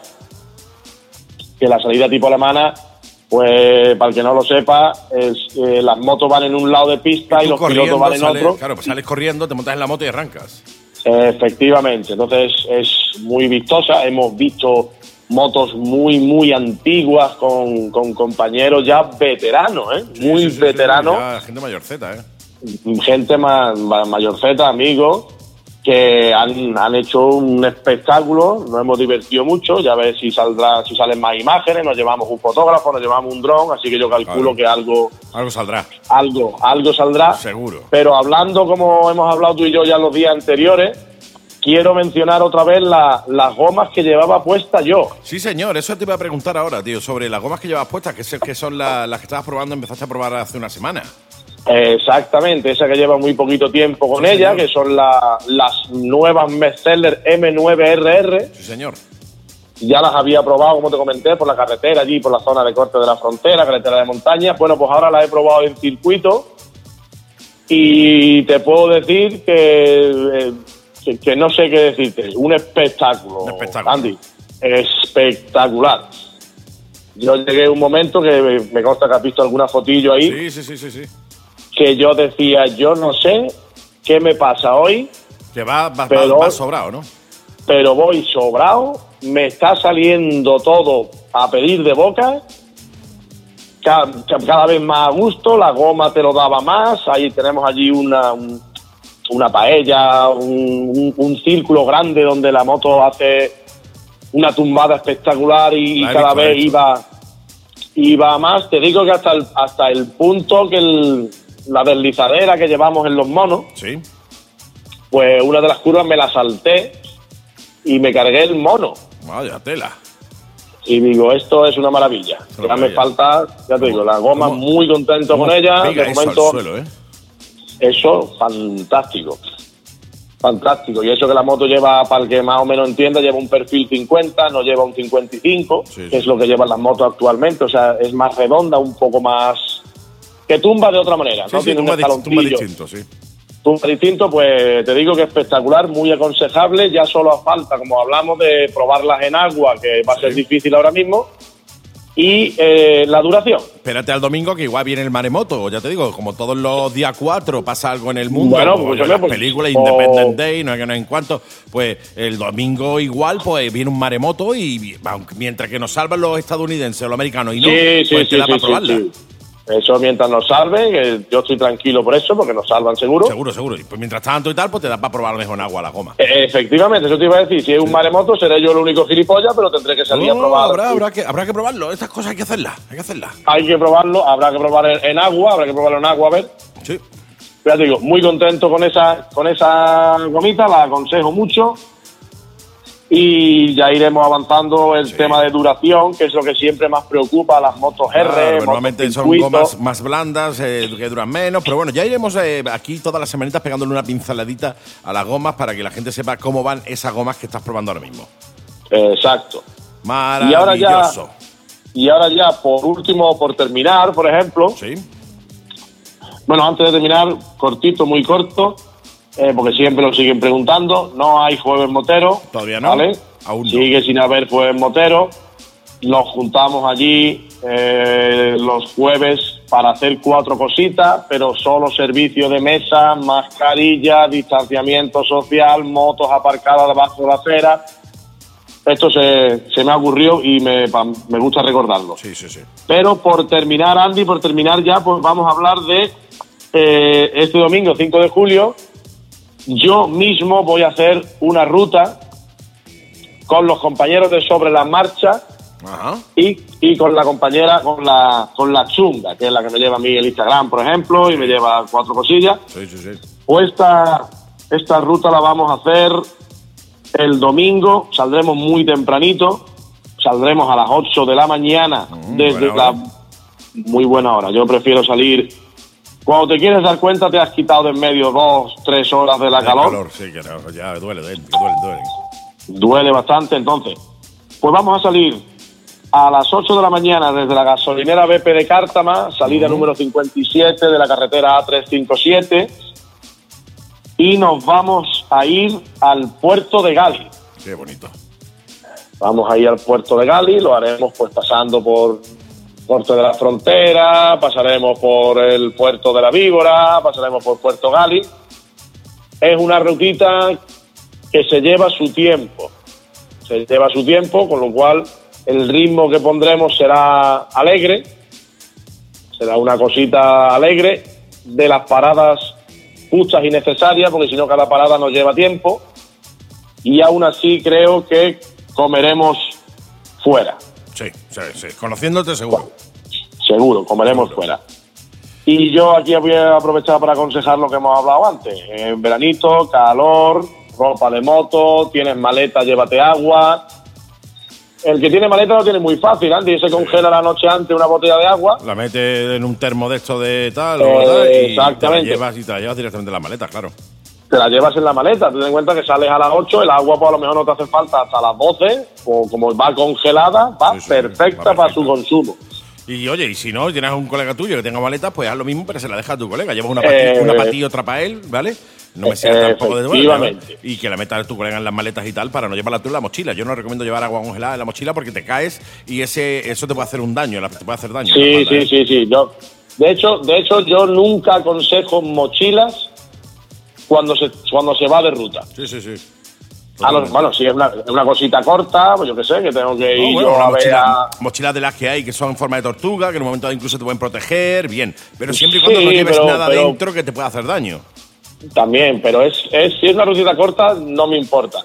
pero en rutas largas está comprobado por mí mismo y por muchos otros Termina compañeros que como hagas. Exactamente, como hagas un viaje largo con una mochila a la espalda, Terminas te mata. reventado. Es preferible Te cogerla mata. con un pulpo al asiento o lo que sea que llevarla a la espalda. Efectivamente. reventado, sí, Efe- señor. Es que tú coges esa mochila en tu casa y dices, pero si esto pesa un kilo o dos, bueno, vamos a hacer 400 kilómetros, cuando llevemos la mitad me cuentas lo que pesa eso. Sí, sí, ya no solo lo que pesa, sino el propio aire que le da la mochila, que tira de ella, etcétera, etcétera. Y aparte de, oye, que puedes llegar a, a ser incómoda. Y que, la, y que la llevas en la espalda, la Sí, llevas sí, en la sí. espalda, como estés, como estés haciendo calor o estés sudando, eso va a hacer que, que- que- que tengas más calor todavía. Espalda mojada, sí, señor. Espalda mojada, eso es. Compañero. Pues hasta aquí esta semana. Oye, me- Andy. me has prometido que la semana que viene presencial aquí en el estudio, ¿no? Lo he prometido, correcto. Seguro, ¿no? Seguro. Qué, mar qué maravilla. Pues, Sí, una- tengo que, tengo que ir a, tengo que ir a comerte esa cara que tiene tan bonita. Totalmente. Ahí, un aplauso para ti, ahí, grande, hombre. Pues lo dicho, mi querido compañero, nos escuchamos de nuevo en directo la semana que viene aquí en el estudio. Sé bueno, muy bueno o malo, muy malo, porque lo bueno aburre y sobre todo ten mucho cuidado en la carretera, ¿eh? Muchas gracias, un saludo a todos, gracias Andy y siempre un placer estar con vosotros. Hasta la semana que viene. Yo, yo.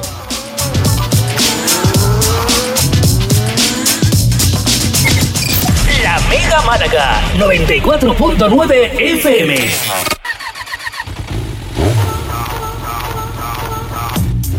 Y ya sabéis que como cada semanita os traemos aquí a la Mega y Gas a alguien eh, pues curioso dentro del mundo de las dos ruedas. Y hoy además traigo a alguien a quien yo admiro un montón, alguien a quien, pues, oye, me encanta poder traer, porque yo lo sigo en, en las redes sociales, en persona no, pero en las redes sociales sí, y además es un tío que, oye, que merece la pena que conozcáis.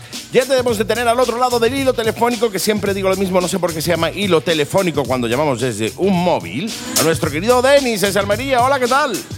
Buenos días, Andy, ¿qué tal? Buenos días a todos. ¿Cómo va la cosa? Placer tenerte por aquí, compañero. Un placer tenerte por aquí y un placer de nuevo. El placer es mío, el placer es mío. Ahora soy yo el que eh, hace el programa y tú el que estás ahí detrás. No al contrario, como en este confinamiento, ¿eh? Exactamente, y sabía que me estabas viendo y tenía yo mi cosica, me está viendo Andy, que es profesional del tema y me tiene que estar analizando, ¿sabes? Nah, Pero bien, va. No, No. bueno, sí, sí lo hago, sí lo hago, pero no con todo el mundo. de formación profesional, de toda Sí. la vida de Dios. Sí, sí, sí, sí lo hago, pero no, no con todo el mundo. Es cierto que cuando yo escucho a otros profesionales, eh, obviamente sí, intentas aprender y cuando estás muy atento a eso, siempre eh, te quedas con conceptos buenos y conceptos que no son tan buenos, ¿no? Pero cuando eh, ves a un amateur haciendo algo así, ¿no? Como, bueno, voy a poner un poco en situación a, a la, a la familia. Nuestro, nuestro querido Denis tiene un grupo en Facebook que os aconsejo que entréis y, y sigáis, que es Bober Garage, ¿vale? Que se llama igual que su propio negocio. Eh, por tanto, él desde el grupo lo que hizo fue hacer una serie de directos en vídeo, allí en su sótano, súper bien montado todo, con una serie de personas, eh, llámalo anónimas, llámalo poco conocidas o menos conocidas, siempre que eran dentro del grupo, que tenían cosas interesantes que decir. Por tanto, se montó el tío un set de grabación de televisión súper guapo, allí el tío en su sótano, para enseñarnos pues, a un montón de gente que tenía un montón de cosas chulas que decirnos, y además el tío de manera súper pro, ¿eh? porque hay que decir que he visto profesionales con menos eh, talento y menos deje que tú a la hora de, de tirar y, guiar una, una entrevista, con lo cual, ya te digo, yo me lo pasé bomba viéndote, y obviamente a ti no te juzgo, está claro, ¿no? Es a ti, tú eres un amateur, que eres un tío que lo único que busca es divertirte y hacer algo distinto, y más en el confinamiento, que estamos todos más aburridos que, que nada, pues a- al revés, chapó, tío. Yo me lo he pasado bomba viéndote, viendo tu- tus directos y, y conociendo además a un montón de gente que no conocía dentro del grupo y que me parecen gente súper súper interesante y súper cañera, ¿eh? Así que El en- rollito- enhorabuena por ello. Muchísimas gracias. El rollito era ese, alegrando un poquito el confinamiento a todos. Estábamos todos enchapados vivos, como se suele decir en el argot.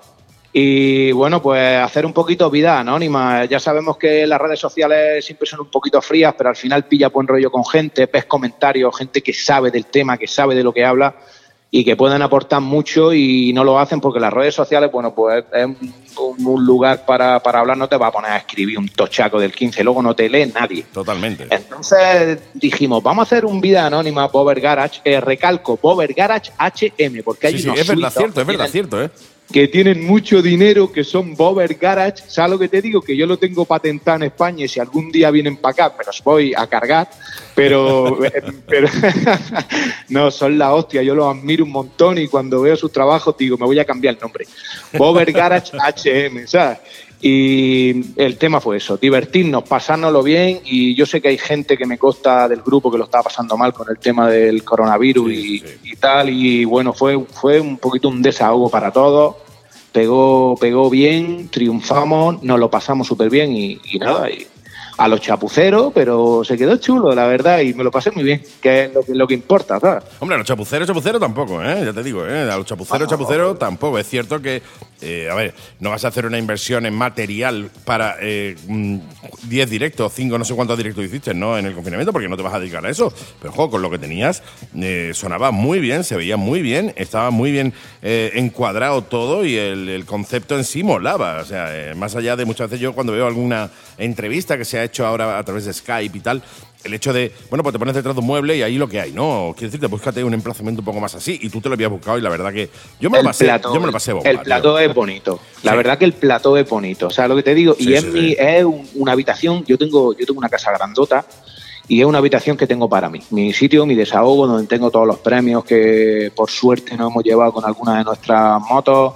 Eh, donde tengo todas mis cositas de mis viajes, de mis rutas, de tal, y lo tengo todo por aquí colgado y la verdad que un plató de la hostia, ¿sabes? Y una tele, una tablet, eh, un equipito de sonido y internet. Sí, sí, sí. Poco tío. más. No, no, yo te digo, pero muy bien, muy bien. La verdad que yo eh, Ah. he disfrutado un montón, cosa que te agradezco, porque ¿no? el confinamiento nos ha hecho pupita a todos, emocionalmente a muchos, y el hecho de tener a alguien que hacía cosas distintas y tal, era a mí me ha molado. Eh, oye, me ha venido muy bien. eh, bueno, quiero presentar, más, más que presentarte a ti, que yo creo que ya la gente pues eh, ya te ha ido conociendo, ya sabe un poco. yo creo que los oyentes ya intuyen, ¿no? Que eres un tío muy claro, muy llano, muy, muy de andar por la calle y tal, pero sin embargo es uno de los grandísimos fabricantes y constructores de motos que hay en Andalucía. Y lo digo yo y lo dice no solo yo, lo dice un montón de gente. Y además quiero incidir en que, eh, bueno, pues estamos acostumbrados a que cuando alguien eh, es eh, grande o es un gran fabricante, suele tener unas instalaciones de estas de la bomba, ¿no? Es decir, ¡buah! metros y metros cuadrados ahí con todo lo último, pero sin embargo tú sigues trabajando en tu garaje propio. O sea, en vez de coger y mudarte a unas instalaciones de estas brutal, has seguido en tus raíces y sigues trabajando desde tu propio garaje, tío, como lo hizo, eh, bueno, o sea, el fundador de Apple, eh, y otros muchos, ¿no? ¡Qué maravilla, tío! ¡Vivan los garajes, joder! Eh, Viva el garajeo, yo soy Totalmente, muy de garajeo, ¿eh? Yo, mira, yo de, yo de primeras eh, tenía un taller, taller, taller eh, profesional alquilado, pero eh, bueno, mi profesión auténtica es, es mecánico de máquinas industriales, automatizadas, etcétera, etcétera. Bueno, un sector un poco extraño de- dentro de la mecánica, ¿vale? No hay, no hay mucho profesional de eso. Entonces, a mí me va muy bien la vida con eso, ¿vale? Claro. Pero yo siempre he tenido una gran pasión. Eh, yo empecé transformando quads y motos de cross, ¿vale?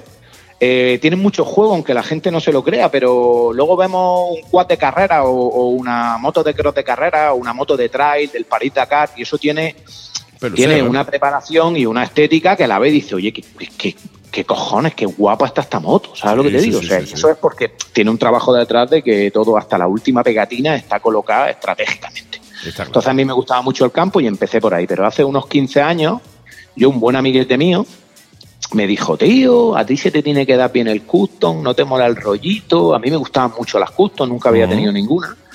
Y bueno, me compré mi primera motito y empezamos y no hemos parado. Eh, por H o por B yo necesité dejar el taller, el local grande que tenía, y venirme a mi casa porque mi mujer iba a dar a luz y yo me tenía que desplazar todas las tardes, bueno, lo tenía lejos. Entonces dije, mira, eh, como tengo una casa grande con, con un garaje apañado, digo, me lo voy a montar y para trabajar yo solo, que a mí me encanta trabajar solo, y a mi rollo, y una cervecita y un pirillo, y observar, y mirar, y Y darle una reflexionar. vuelta y otra vuelta por aquí. Claro, tío, a mí sin eso tener a nadie flipa, diciéndote, pues yo creo que. No. Crea, crea tu rollo que salga lo que salga, si a la gente le mola bien y si no le mola también bien, porque lo has hecho tú y, y te quedas con, diciendo, Dios, esto lo he hecho yo. Eso es lo más bonito que tiene el garajeo. Lo que pasa es que ya salió mucho, mucho, mucho currillo y muchas cosas y nosotros no solo nos centramos en las motos, ¿vale? Eh, igual nos ponemos a hacer percheros artesanales, Sí, sí, que nos ponemos a hacer relojes, que ahora estamos liados con los crash bar, con las defensas para deportes. para Dina, para Softail de las nuevas. Bueno, que nos gusta tirarle a todo lo que nos apetece. ¿vale? Totalmente. Y ya cogimos un local, eh, otro garaje, pero más grandote. La verdad que el que tengo ahora es gigantesco. Pero sigue pero, siendo bueno, un garaje, tío. Sigue siendo un garaje. Yo no quiero un local, ni me quiero ir a un taller, ni no quiero, tío. De verdad, yo soy feliz así. Ah, Voy cuando quiero, cierro cuando quiero, es garajeo puro y me gusta no tener, a ver cómo te lo explico, tener que buscarme la vida para hacer cosas que otra persona la haría en poco tiempo porque tiene maquinaria industrial y tiene de todo para hacerlo. A mí me mola tener que coger un yunque, poner al rojo un, un metal y tener que trabajarlo porque no me queda otra, porque no tengo curvadora. Sí, sí, sí. O sea, bueno, de hecho, de hecho, hablando de curvadora, tío, eh, vi yo una vez un vídeo tuyo explicando cómo curvabas, eh, no sé si era un tubo de escape, creo que era algo así, utilizando No. una farola o no me acuerdo qué movida, tío, que dije, madre Sí, mía, ¿cómo tío. puede ser, tío? Porque yo soy muy de tuto, ¿sabes? A mí me mola, a mí me mola. Mira, no hay nada más. eh, ¿Puedo decir una palabra malsonante? Suavita. Sí, venga, venga, me tapo Sí, los mira, oídos. no hay, no hay nada más cerdo que el que no quiere, el que no quiere mostrar su sabiduría a los demás, tío. Somos personas humanas, estamos en el mundo. Eh, si todos fuéramos buena gente con los demás, este mundo sería la bomba, ¿sabes Sí, lo que te digo? sería- Entonces yo soy muy de, yo soy muy de tuto y enseñar a la peña cómo hago yo las cosas eh, de garajeo puro para que ellos en, en su garaje puedan también tirarle y hacer cosas bonitas. Y estaba haciendo el culo de una café raza y tenía que doblar y hacer un- una curva. Sí, Y, tío, sí, para hacer tengo el una sub- lo que farola. sería el subchasis, ¿no? Exactamente, la curva trasera del subchasis, ¿vale? Pues tengo una farola en mi casa, tío, que para la, para la especial es perfecta, tío. Para la Yamahilla especial, para todos los subchasis cortos, pequeñitos, es perfecta. Es que me hace las curvas clavadas para los asientos, tío. Y tengo una farola, tío, y salí para afuera y me grabé y le dije, mira, ¿ves? Tengo ya aquí mi curvadora que personalizada, la tengo en la calle. Y cuando la peña me vio doblar eso ahí, ¿sabes? Que es súper sencillo. Yo, yo que también estudié metales, soldadura, Claro, forja artística y tal. Entonces, los útiles antiguos eran así. Era un tope eh, con, un, con un objeto redondo, ya sea un tubo macizo, y ahí se curvaban y se iban punteando y bueno, te buscaban la vida, no todo el mundo tenía maquinaria industrial. Y cuando la peña vio dónde curvaba eso, pues la peña flipaba. Se partía la caja, me decían, era un máquina, ojo, luego la trabajo en el yunque, la dejo Sí, bien sí, sí, rectita, claro. la repaso, tal, y cuando la ven terminada, soldada y el chasis pintado, dicen, venga ya, tío, eso lo has doblado en una, en una farola, cabrón. O sea, entonces, pues sí, se puede, claro que se puede. Claro Poco de sí. ingenio, se puede, el garajeo absoluto. Lo Absolutamente. Nosotros Claro aquí sí. adoramos el, garajeo. De hecho, nuestro compi Antonio de la Salanco, que tiene la sección todos los- todas las semanas, él, su taller está dentro de su propia finca. Él tiene una finquita en el campo y tiene su taller hecho en su propia finca. Más garajeo también imposible, ¿no? Es de, Eso es eh, maravilloso. evitar un poco lo estándar, evitar un poco lo, lo- lo- lo- bueno, pues, eh, lo estandarizado. Es decir, vamos a hacer las cosas a mano, vamos a hacerlas bien y vamos a hacerlas en nuestro garaje, tío. Está muy bien, todo va, pero el garajeo no se puede perder porque además es algo muy bonito. Y sobre todo te da una libertad tremenda el hecho de crear, ¿no? Sin necesidad de tener que eh, cubrir una serie de parámetros y patrones establecidos. Es decir, Vamos a hacer, ¿qué hacemos? Pues yo qué sé, tienes una, eh, una, una Yamaha especial, como bien dices tú, la, S, la SR2 y medio, y ahora decidí hacer una, yo qué sé, llama, una moto de cross, tío, o lo que sea, o una Scramble, Sí. ¿no? Lo que te, lo que te, lo que te salga del alma, Sí. lo que te pida el corazoncito en ese momento, tío. Es que es lo más puro, en realidad es lo más puro. Mira, nosotros hicimos un viaje a Estados Unidos y nos dimos cuenta que hay grandes constructores profesionales que se buscan la vida y que ganan mucha pasta trabajando para clientes. Sí. Pero la cultura, la cultura es tener un Camaro en su garaje y hacerlo con su hijo poquito a poco los dos. Claro, O sea, es esa es la cultura, esa es la cultura de verdad que se pierde por el camino cuando cruza el charco. Claro. O sea, el hacerlo ellos, o sea, eh, les, les encanta tener proyectos y darle forma y hacerlo con sus propias manos. o sea, Y es que eso es la mayor satisfacción que puede obtener una persona, decir esto lo he hecho yo. Me ha quedado un poquito mejor o un poquito peor, pero, lo he hecho. Pero es mío, al fin y al cabo, ¿no? Claro, cuando tú trabajas para un cliente, pues tiene que quedar perfecto. Claro. O, sea, o sea, no te queda otra. Él está pagando una calidad y tú tienes que ofrecérsela y dársela y, y es lo que hay. Pero cuando tú trabajas para ti, compras una moto y te haces un proyectito tú, eh, adquieres conocimiento, ¿sabes? El cerebro se te va llenando de datos, de cosas. Tienes que leer, tienes Sí. que estudiar, tienes que aprender. Y tío, eso, eso es sabiduría. ¿Por qué vamos al gimnasio para ponernos los brazos fuertes y no ponemos fuerte el cerebro? Totalmente. Eso bueno, vamos, vamos, al una- gimnasio, vamos al gimnasio, habla por ti, ¿vale? Claro. Habla. Eh, Tú ve hablando por ti. decirte, yo no. me levanto, to- Andy, yo me levanto todos los días a las 5 de la mañana a correr. Yo todos los días. yo es que no, no- Escúchame. no me han puesto a la me calle, levanto. Me levanto a correr las cortinas, Y te las cierro para dormir un ratico más. ¿sabes? Qué tío grande. Ay, Qué grande. sí, tío. Oye, Eh, eh, quiero, bueno, quiero que la gente eh, pueda entrar ahora cuando termine el programa o ahora mientras estamos ahí, están escuchando la radio, puedan entrar en, en Bober Garage, HM, Handmade, hand, Handmade, Handmade, Bober- Bober Garage. Handmade, y pueda, oye, darle, eh, bueno, entrar, unirse al grupo y ahí ver todo, eh, pues oye, la cantidad de, de- de historias y de tutoriales y, de chorradas que sueltas. Porque tú eres un, tío muy de hacer vídeos. O sea, un tío muy, Sí. muy de coger. Vas en, el, en una furgona, tío, y coges, paras a un lado, te enchufas la cámara del móvil y te haces un vídeo, tío. O bien, ¿qué te digo yo? Lo que hacemos todos. Te haces un viaje a Estados Unidos, ¿vale? Te recorres de punta a punta a Estados Unidos en moto, porque Sí, lo que hace sí. cualquiera, y te grabas ahí una serie eh, de capítulos de, tu- de todo tu viaje, tío. Es algo brutal. La verdad que fue la hostia y eso tuvo, vamos, nos dio mucha repercusión también porque lo hicimos, a ver, es que la... No fue, es que, eh, mira, a mí la gente me pregunta que si me, te preparan los vídeos, ¿no? Y digo, mira, yo no me preparo un vídeo en mi vida, ¿sabes lo que te digo? Yo le doy al rec y, que salga lo que salga. Luego ni lo pego, lo cojo, lo subo de tirón porque no hay nada mejor que la naturalidad. Ser tú mismo. O sea, el que vea un vídeo mío y me diga, este tío está trincado vivo, eh, yo soy así. Sí. O sea, no hay preparación alguna ni estoy haciendo un personaje. Eso va así. Y la verdad que nos fuimos tres colegas a Estados Unidos y la liamos súper fuerte. Nos cruzamos Estados Unidos de pe a pa, de punta a punta, para arriba, para abajo, izquierda, derecha. Y lo grabamos, tío. Y a mí había peña que me mandaba privado y me decía, tío, ya volvéis. Tío, ¿y yo qué, y yo qué hago ahora? Digo, tronco, pero ¿cómo que yo qué hago ahora? Y dice, tío, yo lo que hago por la mañana antes de irme al curro, yo me cojo, me siento en mi taza al váter, Claro, como me enciendo mi pitillo, me pongo mi capitulico de mi Denisico en Estados Unidos, Power Garage HM, United States. Y me veo mi capitulico de cinco minutos, tío, todos los días. Venís ya, tronco, y digo, oye, voy a tener que hacer un crowdfunding de eso, me Sí, financiáis y me voy a Rusia, ¿sabes? To- Totalmente. Digo, tronco, no tengo dinero. Llevamos un mes aquí en Estados Unidos. Me tengo que ir ya para mi casa. Mi mujer me va a matar, ¿sabes? O sea, la verdad que fue muy guay por eso. Y muchas anécdotas, todo lo que veíamos raro. La luego hicimos tutoriales de un viaje a Estados Unidos, de cómo Sí, hay que de cómo, de plantearlo y todo eso. Claro, de cómo hacerlo, de cómo plantearlo, de cómo pienso yo que es la mejor opción, de cómo es la más barata, de cómo es la más guay y de cómo es, por ejemplo, conducir por allí, la comida, el ir al lavabo, que es peculiar, eh, un montón de cosas, ¿sabes? O sea, Oye, los eh, yankees tienen cosas peculiares. ¿Tú te acuerdas Denis? Que, y perdóname que te interrumpa, que se me ha venido a la cabeza ahora. Nosotros el año pasado, eso de. ¿Cuándo fue? Junio, julio, más o menos. Hablamos de, eh, de poder hacer algo conjunto para que le explicaras a los oyentes, eh, oye, el tema de tu viaje, anécdota y tal. Y Exactamente. en aquel momento yo no tenía todavía el programa de motos. Por tanto, ahora aprovechando que ya tenemos el programa de motos, podríamos plantear, pues una vez cada 15 días, o una vez al mes, o algo así, ya veremos la, la- la- periodicidad, qué palabra más difícil, de que entres en el programa y nos cuentes cositas, tío.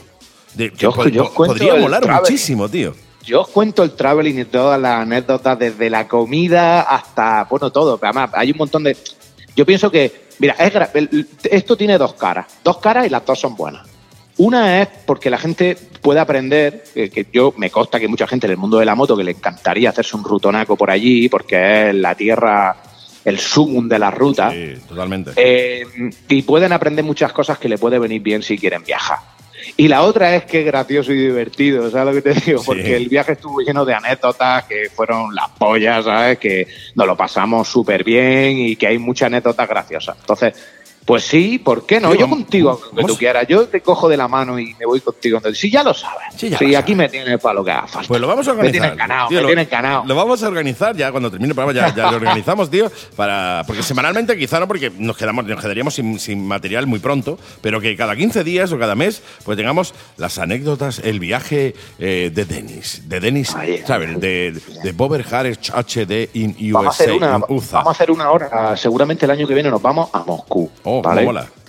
A Moscú, de, aquí- de Almería a Moscú Hostia, y Moscú a pues, Almería. molaría de- hacerte el, el- el programa estando tú de camino por allí, tío, que parases y grabásemos Sí, allí. sí, ¿Cómo molaría nos eso, tío? La, la cobertura en Lituania y todo eso, sí, sin problema. Se porta bien el- la movida esta del móvil en el extranjero, sin problema ninguno. Dos. Luego nos grabaremos y lo colgaremos y, y tal. Dos yogures en una sí, cuerda, ¿eh? Dos yogures en una cuerda, larga, larga, larga, y aquí todo arreglado, ¿eh? Sí, sí, sí. y si claro. no lo haces a modo de monólogo, quiero decirte, si no lo haces a modo de monólogo, te grabas directamente contándome la anécdota, me lo mandas y yo directamente los pongo. eh, Eso me he hecho yo un ovillo largo y dos vasos de café. Sí, ¿eh? sí, sí, Como sí, de sí. chiquitillo. Sí, sí, sí. Dos vasos de café, de cristal no, porque cristal cuando le haga el bote pues, se rompe, ¿no? El boquete. Pero dos vasos de yogur, tío, de toda la vida. Dos vasos de yogur y, un, y una cuerda larga. Y de aquí, que de- yo qué sé, de aquí a Rusia, ¿cuánto hay?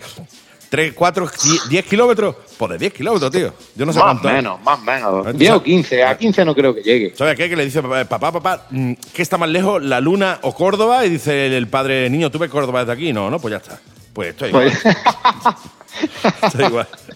Oye, pues vamos a organizar algo así, tío. Vamos a organizarlo, pues yo creo que puede ser algo bonito, interesante y que podemos hacer que los oyentes se rían y, y sobre todo, oye, también ayudar muchos oyentes que se quieran hacer una ruta por Estados Unidos o por cualquier otra, porque muchas veces es extrapolable a otra a otras rutas, ¿no? El, el hecho de, bueno, sí, permiso que el, que el pedir es y todo eso. El rollito es parecido. Eh, nosotros hemos hecho alguna al extranjero y el rollito es parecido. Lo que pasa es que Estados Unidos tiene muchas peculiaridades. Sí, buenas sí, sí. Y, Y malas. y no tan Y no buenas. tan buenas. Sí. No, pero es curioso porque, por ejemplo, te encuentras que la gente es súper hospitalaria. O sea, hay un montón de, de- Sí. de cosas que quizás desde fuera no estamos tan acostumbrados. Vemos a lo mejor a, la, a la- en la América profunda quizás más cerrado, más así, pero muchas veces todo lo contrario. Lo son, pero eh, tienen buen rollo con la peña que va allí a gastarse el dinero. Mira. Para los son dinero, ha hecho buena puntualización. Sí, ¿eh? sí, sí. Mira, los yanquis son de esta manera. Eh, si tú vas allí a quitarle el trabajo, se mosquean.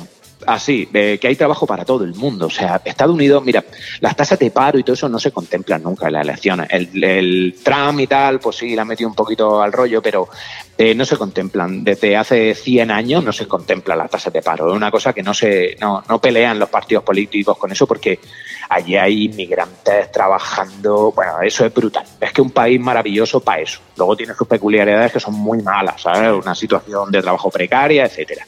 Entonces, si tú vas allí a currar y si ellos lo notan, que vaya a buscarte la vida, te miran con, con otro ojo, Con. ¿vale? Son un poco egoístas para eso, sí.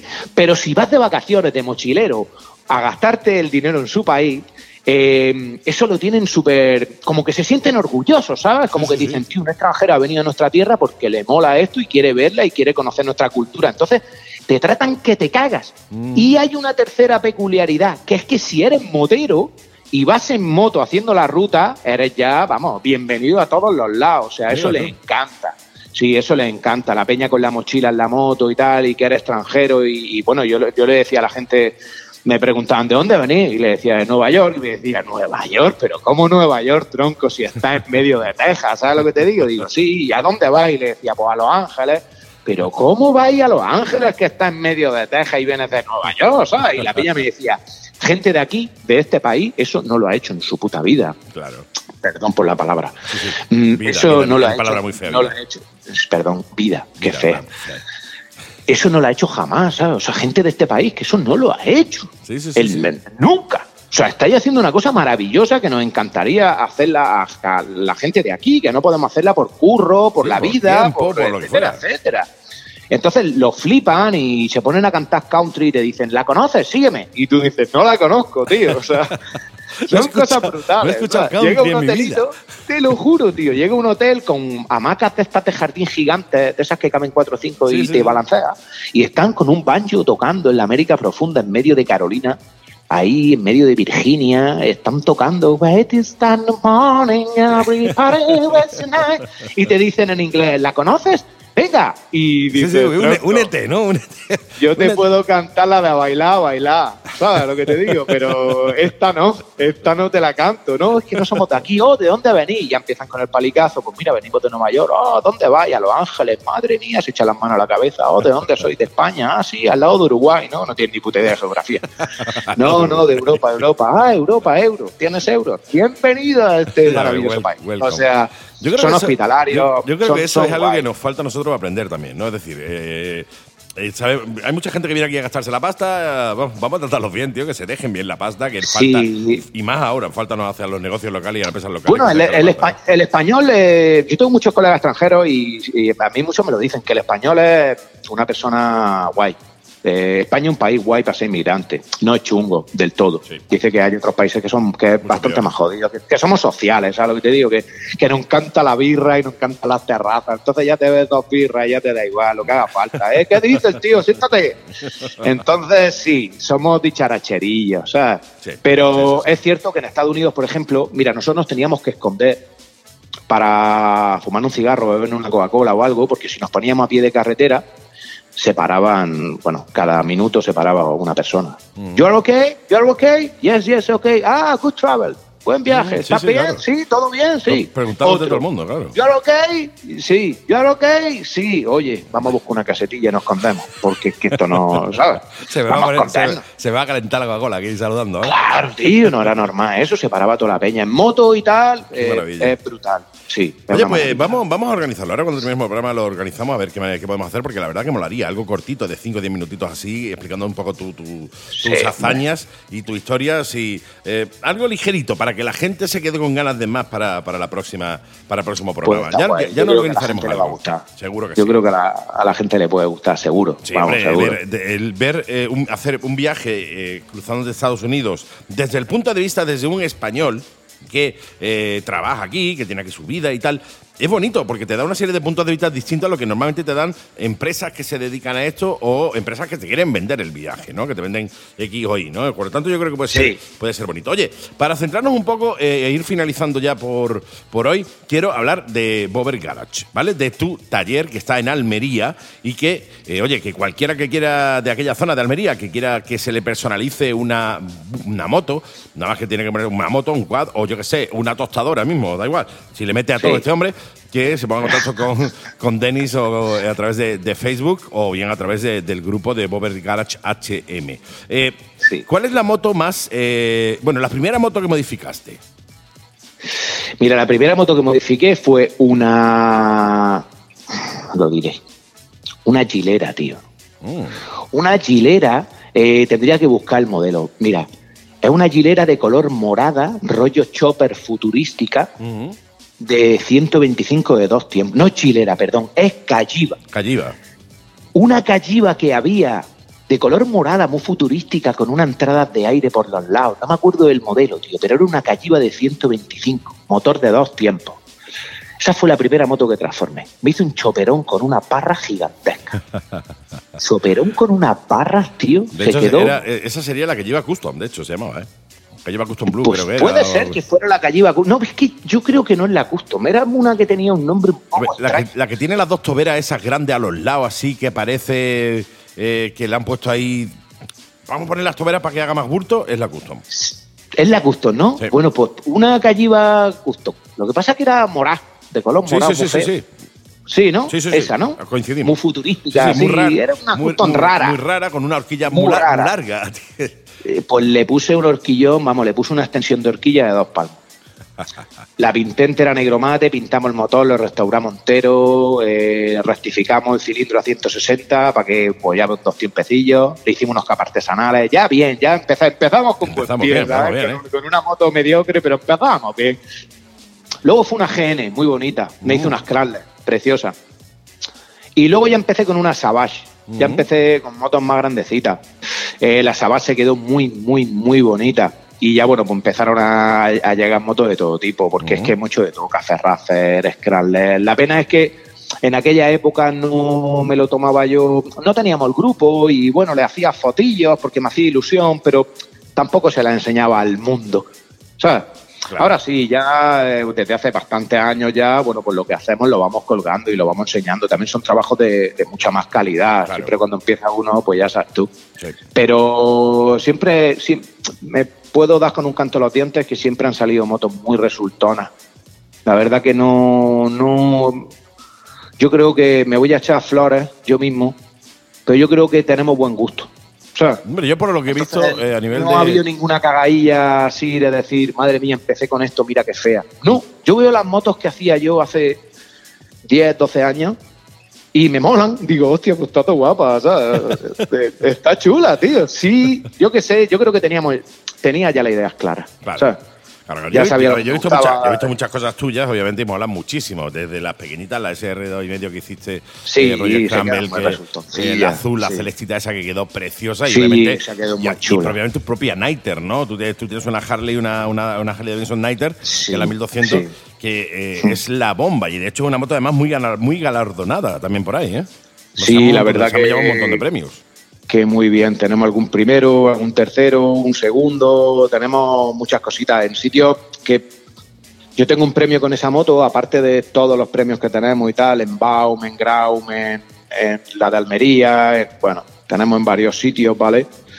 Eh, tengo uno muy especial que a mí me hizo mucha ilusión y es que a Baum Fest, a Barcelona, que es ya un sitio con una con una calidad de motocicletas que cuando vas para allí y dejas tu moto y miras alrededor dices, mamá mía de mi vida, ¿sabes? Lo que hay aquí. ¿Dónde me metí yo?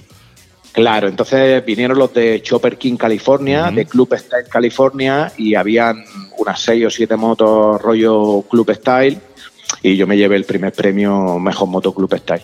Y la verdad que eso fue, vamos, de la cuna donde nació ese estilo Totalmente. y de los creadores de California, que, que, bueno, que es un orgullazo, ¿sabes? Kim Badu, que es un máquina. Y bueno, y pues eso fue el, el mayor orgullo que yo me llevé con esa moto, más que el primero, y más que el tercero, y más que el segundo, y más que varios premios que tengo. Y Sí, porque además Es- eh, quiero, dejarle claro a, a los oyentes que eh, tú has explicado en, en tu en el bueno en el grupo eh, en el grupo este de Facebook que llevamos hablando un rato que Bobber Garage HM has explicado qué se le ha ido haciendo a la moto, o sea, que si lo embrague Sí. partner, que si la amortiguación no sé qué, que si la goma no sé cuánto, o sea, has ido hemos, hemos, hemos ido viendo todos todo el proceso de modificación de la moto, incluso la pintura entera también la hemos ido viendo, por tanto se- eh, hemos ido viendo todo ese proceso y es algo bonito. O sea, es decir, está guay cuando ves una moto de casa y después la ves modificada, ves la diferencia y dices, "Hostia, qué guapo, ¿no?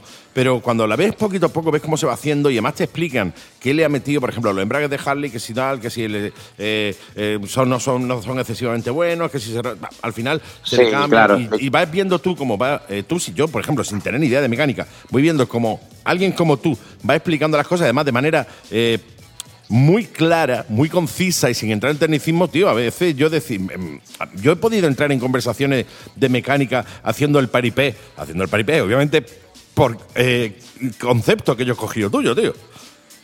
Y Es más, que, más mira como eh, diciendo, este tío entiende, ¿eh? Digo, sí, sí, sí. es, sí. es fundamental, es fundamental de aplicar un idioma para los profanos en la materia que lo pueda entender todo el mundo. O sea, yo mucha gente que intenta explicar cosas por las redes sociales y se pegan unos pegotazos increíbles, eso solo lo va a entender otro que tiene los mismos conocimientos que tú. Eh. Entonces, eh, hay, que, hay que darle la información a alguien que, que, que no, que no tiene esos conocimientos para que lo entienda.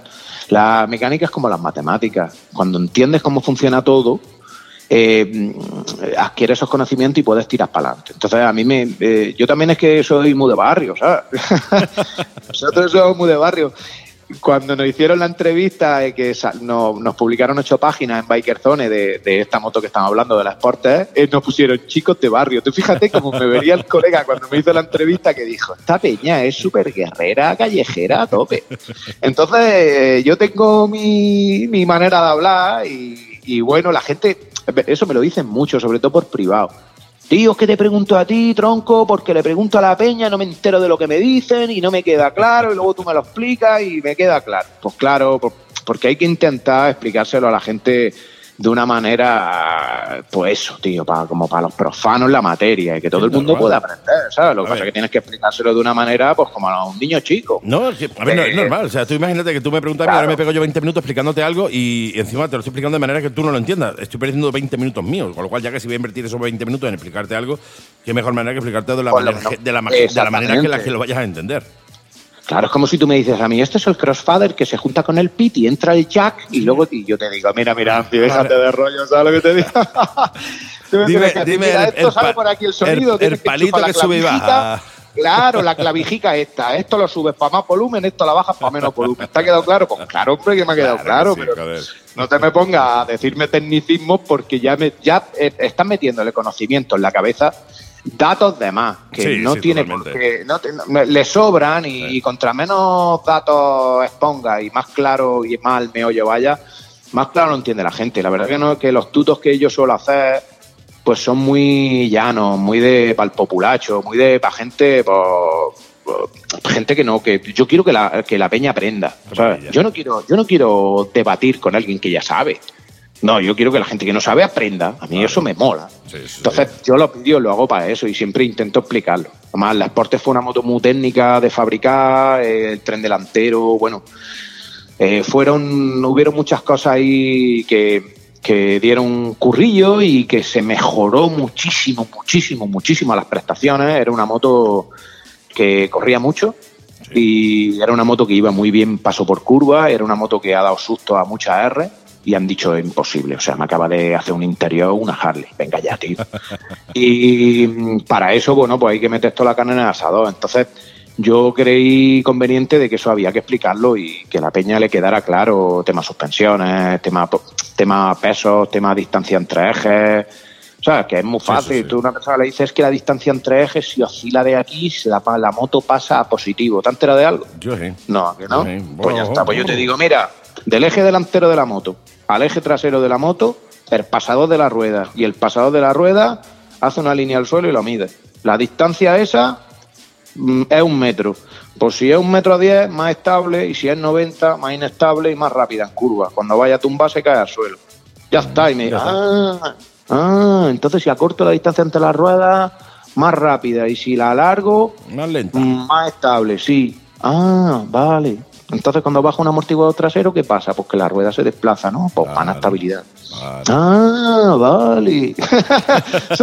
Así tiene que ser, tío. Es que si no, ¿para qué? ¿Para qué hago yo un tutorial? ¿Para que no se entere ni el nani? No, hombre, que se entere todo el mundo. Totalmente. Claro. Y además tienes un montón. Con lo cual yo aconsejo a la gente que se vaya a Facebook, entre, busque en el buscador de Facebook Bober Garaje, Bober Garaje HM, HM, y eh, le deis a seguir al grupo y así vais a ver este y otros muchísimos tutoriales que hay por ahí. Dani, para ir cerrando, ¿en qué moto estás? Déjame que me haga un poco de publi. Mira, bueno, Bober Garage HM en Face. Sí. Bober Garage HM Shop de tienda en inglés. Exacto. Es nuestra tienda, donde tenemos todos nuestros artículos, nuestras gorras, nuestras camisetas, nuestra ropa, nuestros crapar, etcétera, etcétera. Todo lo que vamos fabricando, pletinas para suplementar, pues todos nuestros articulillos, ¿vale?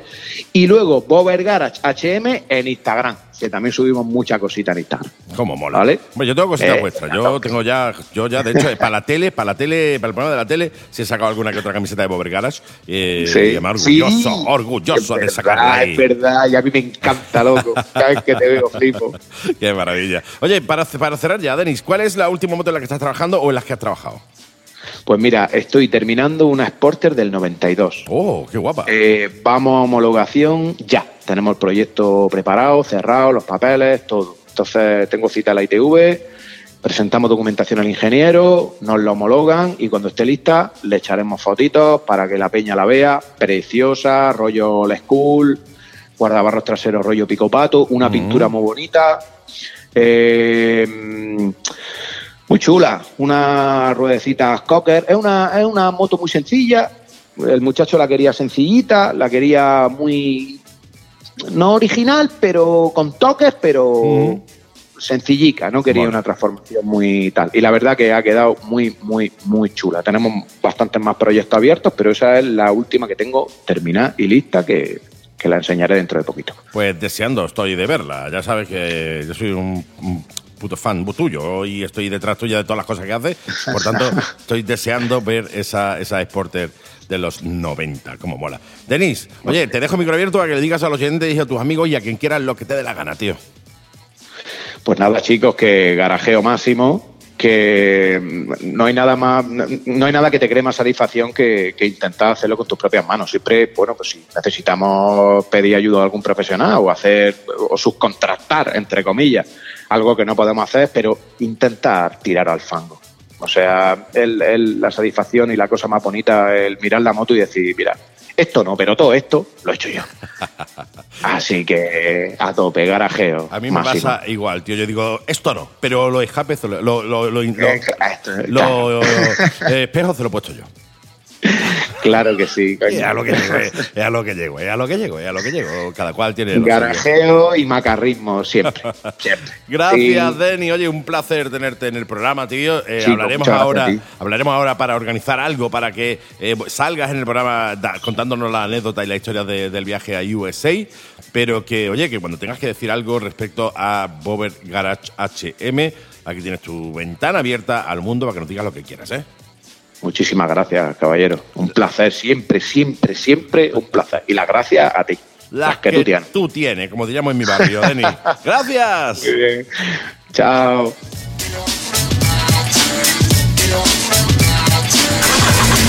¿Eres motero o motera? ¿Te gusta el olor a gasolina? ¿La competición? ¿La personalización de motos? Este es tu sitio. Todos los jueves de 7 a 8 de la tarde, La Mega y Gas. Información, competición, entrevistas, consejos, rutas, agenda, etc. Recuerda, los jueves de 7 a 8 de la tarde tienes una cita en la Mega Costa del Sol con tu programa motero. La Mega y Gas. De moteros para moteros.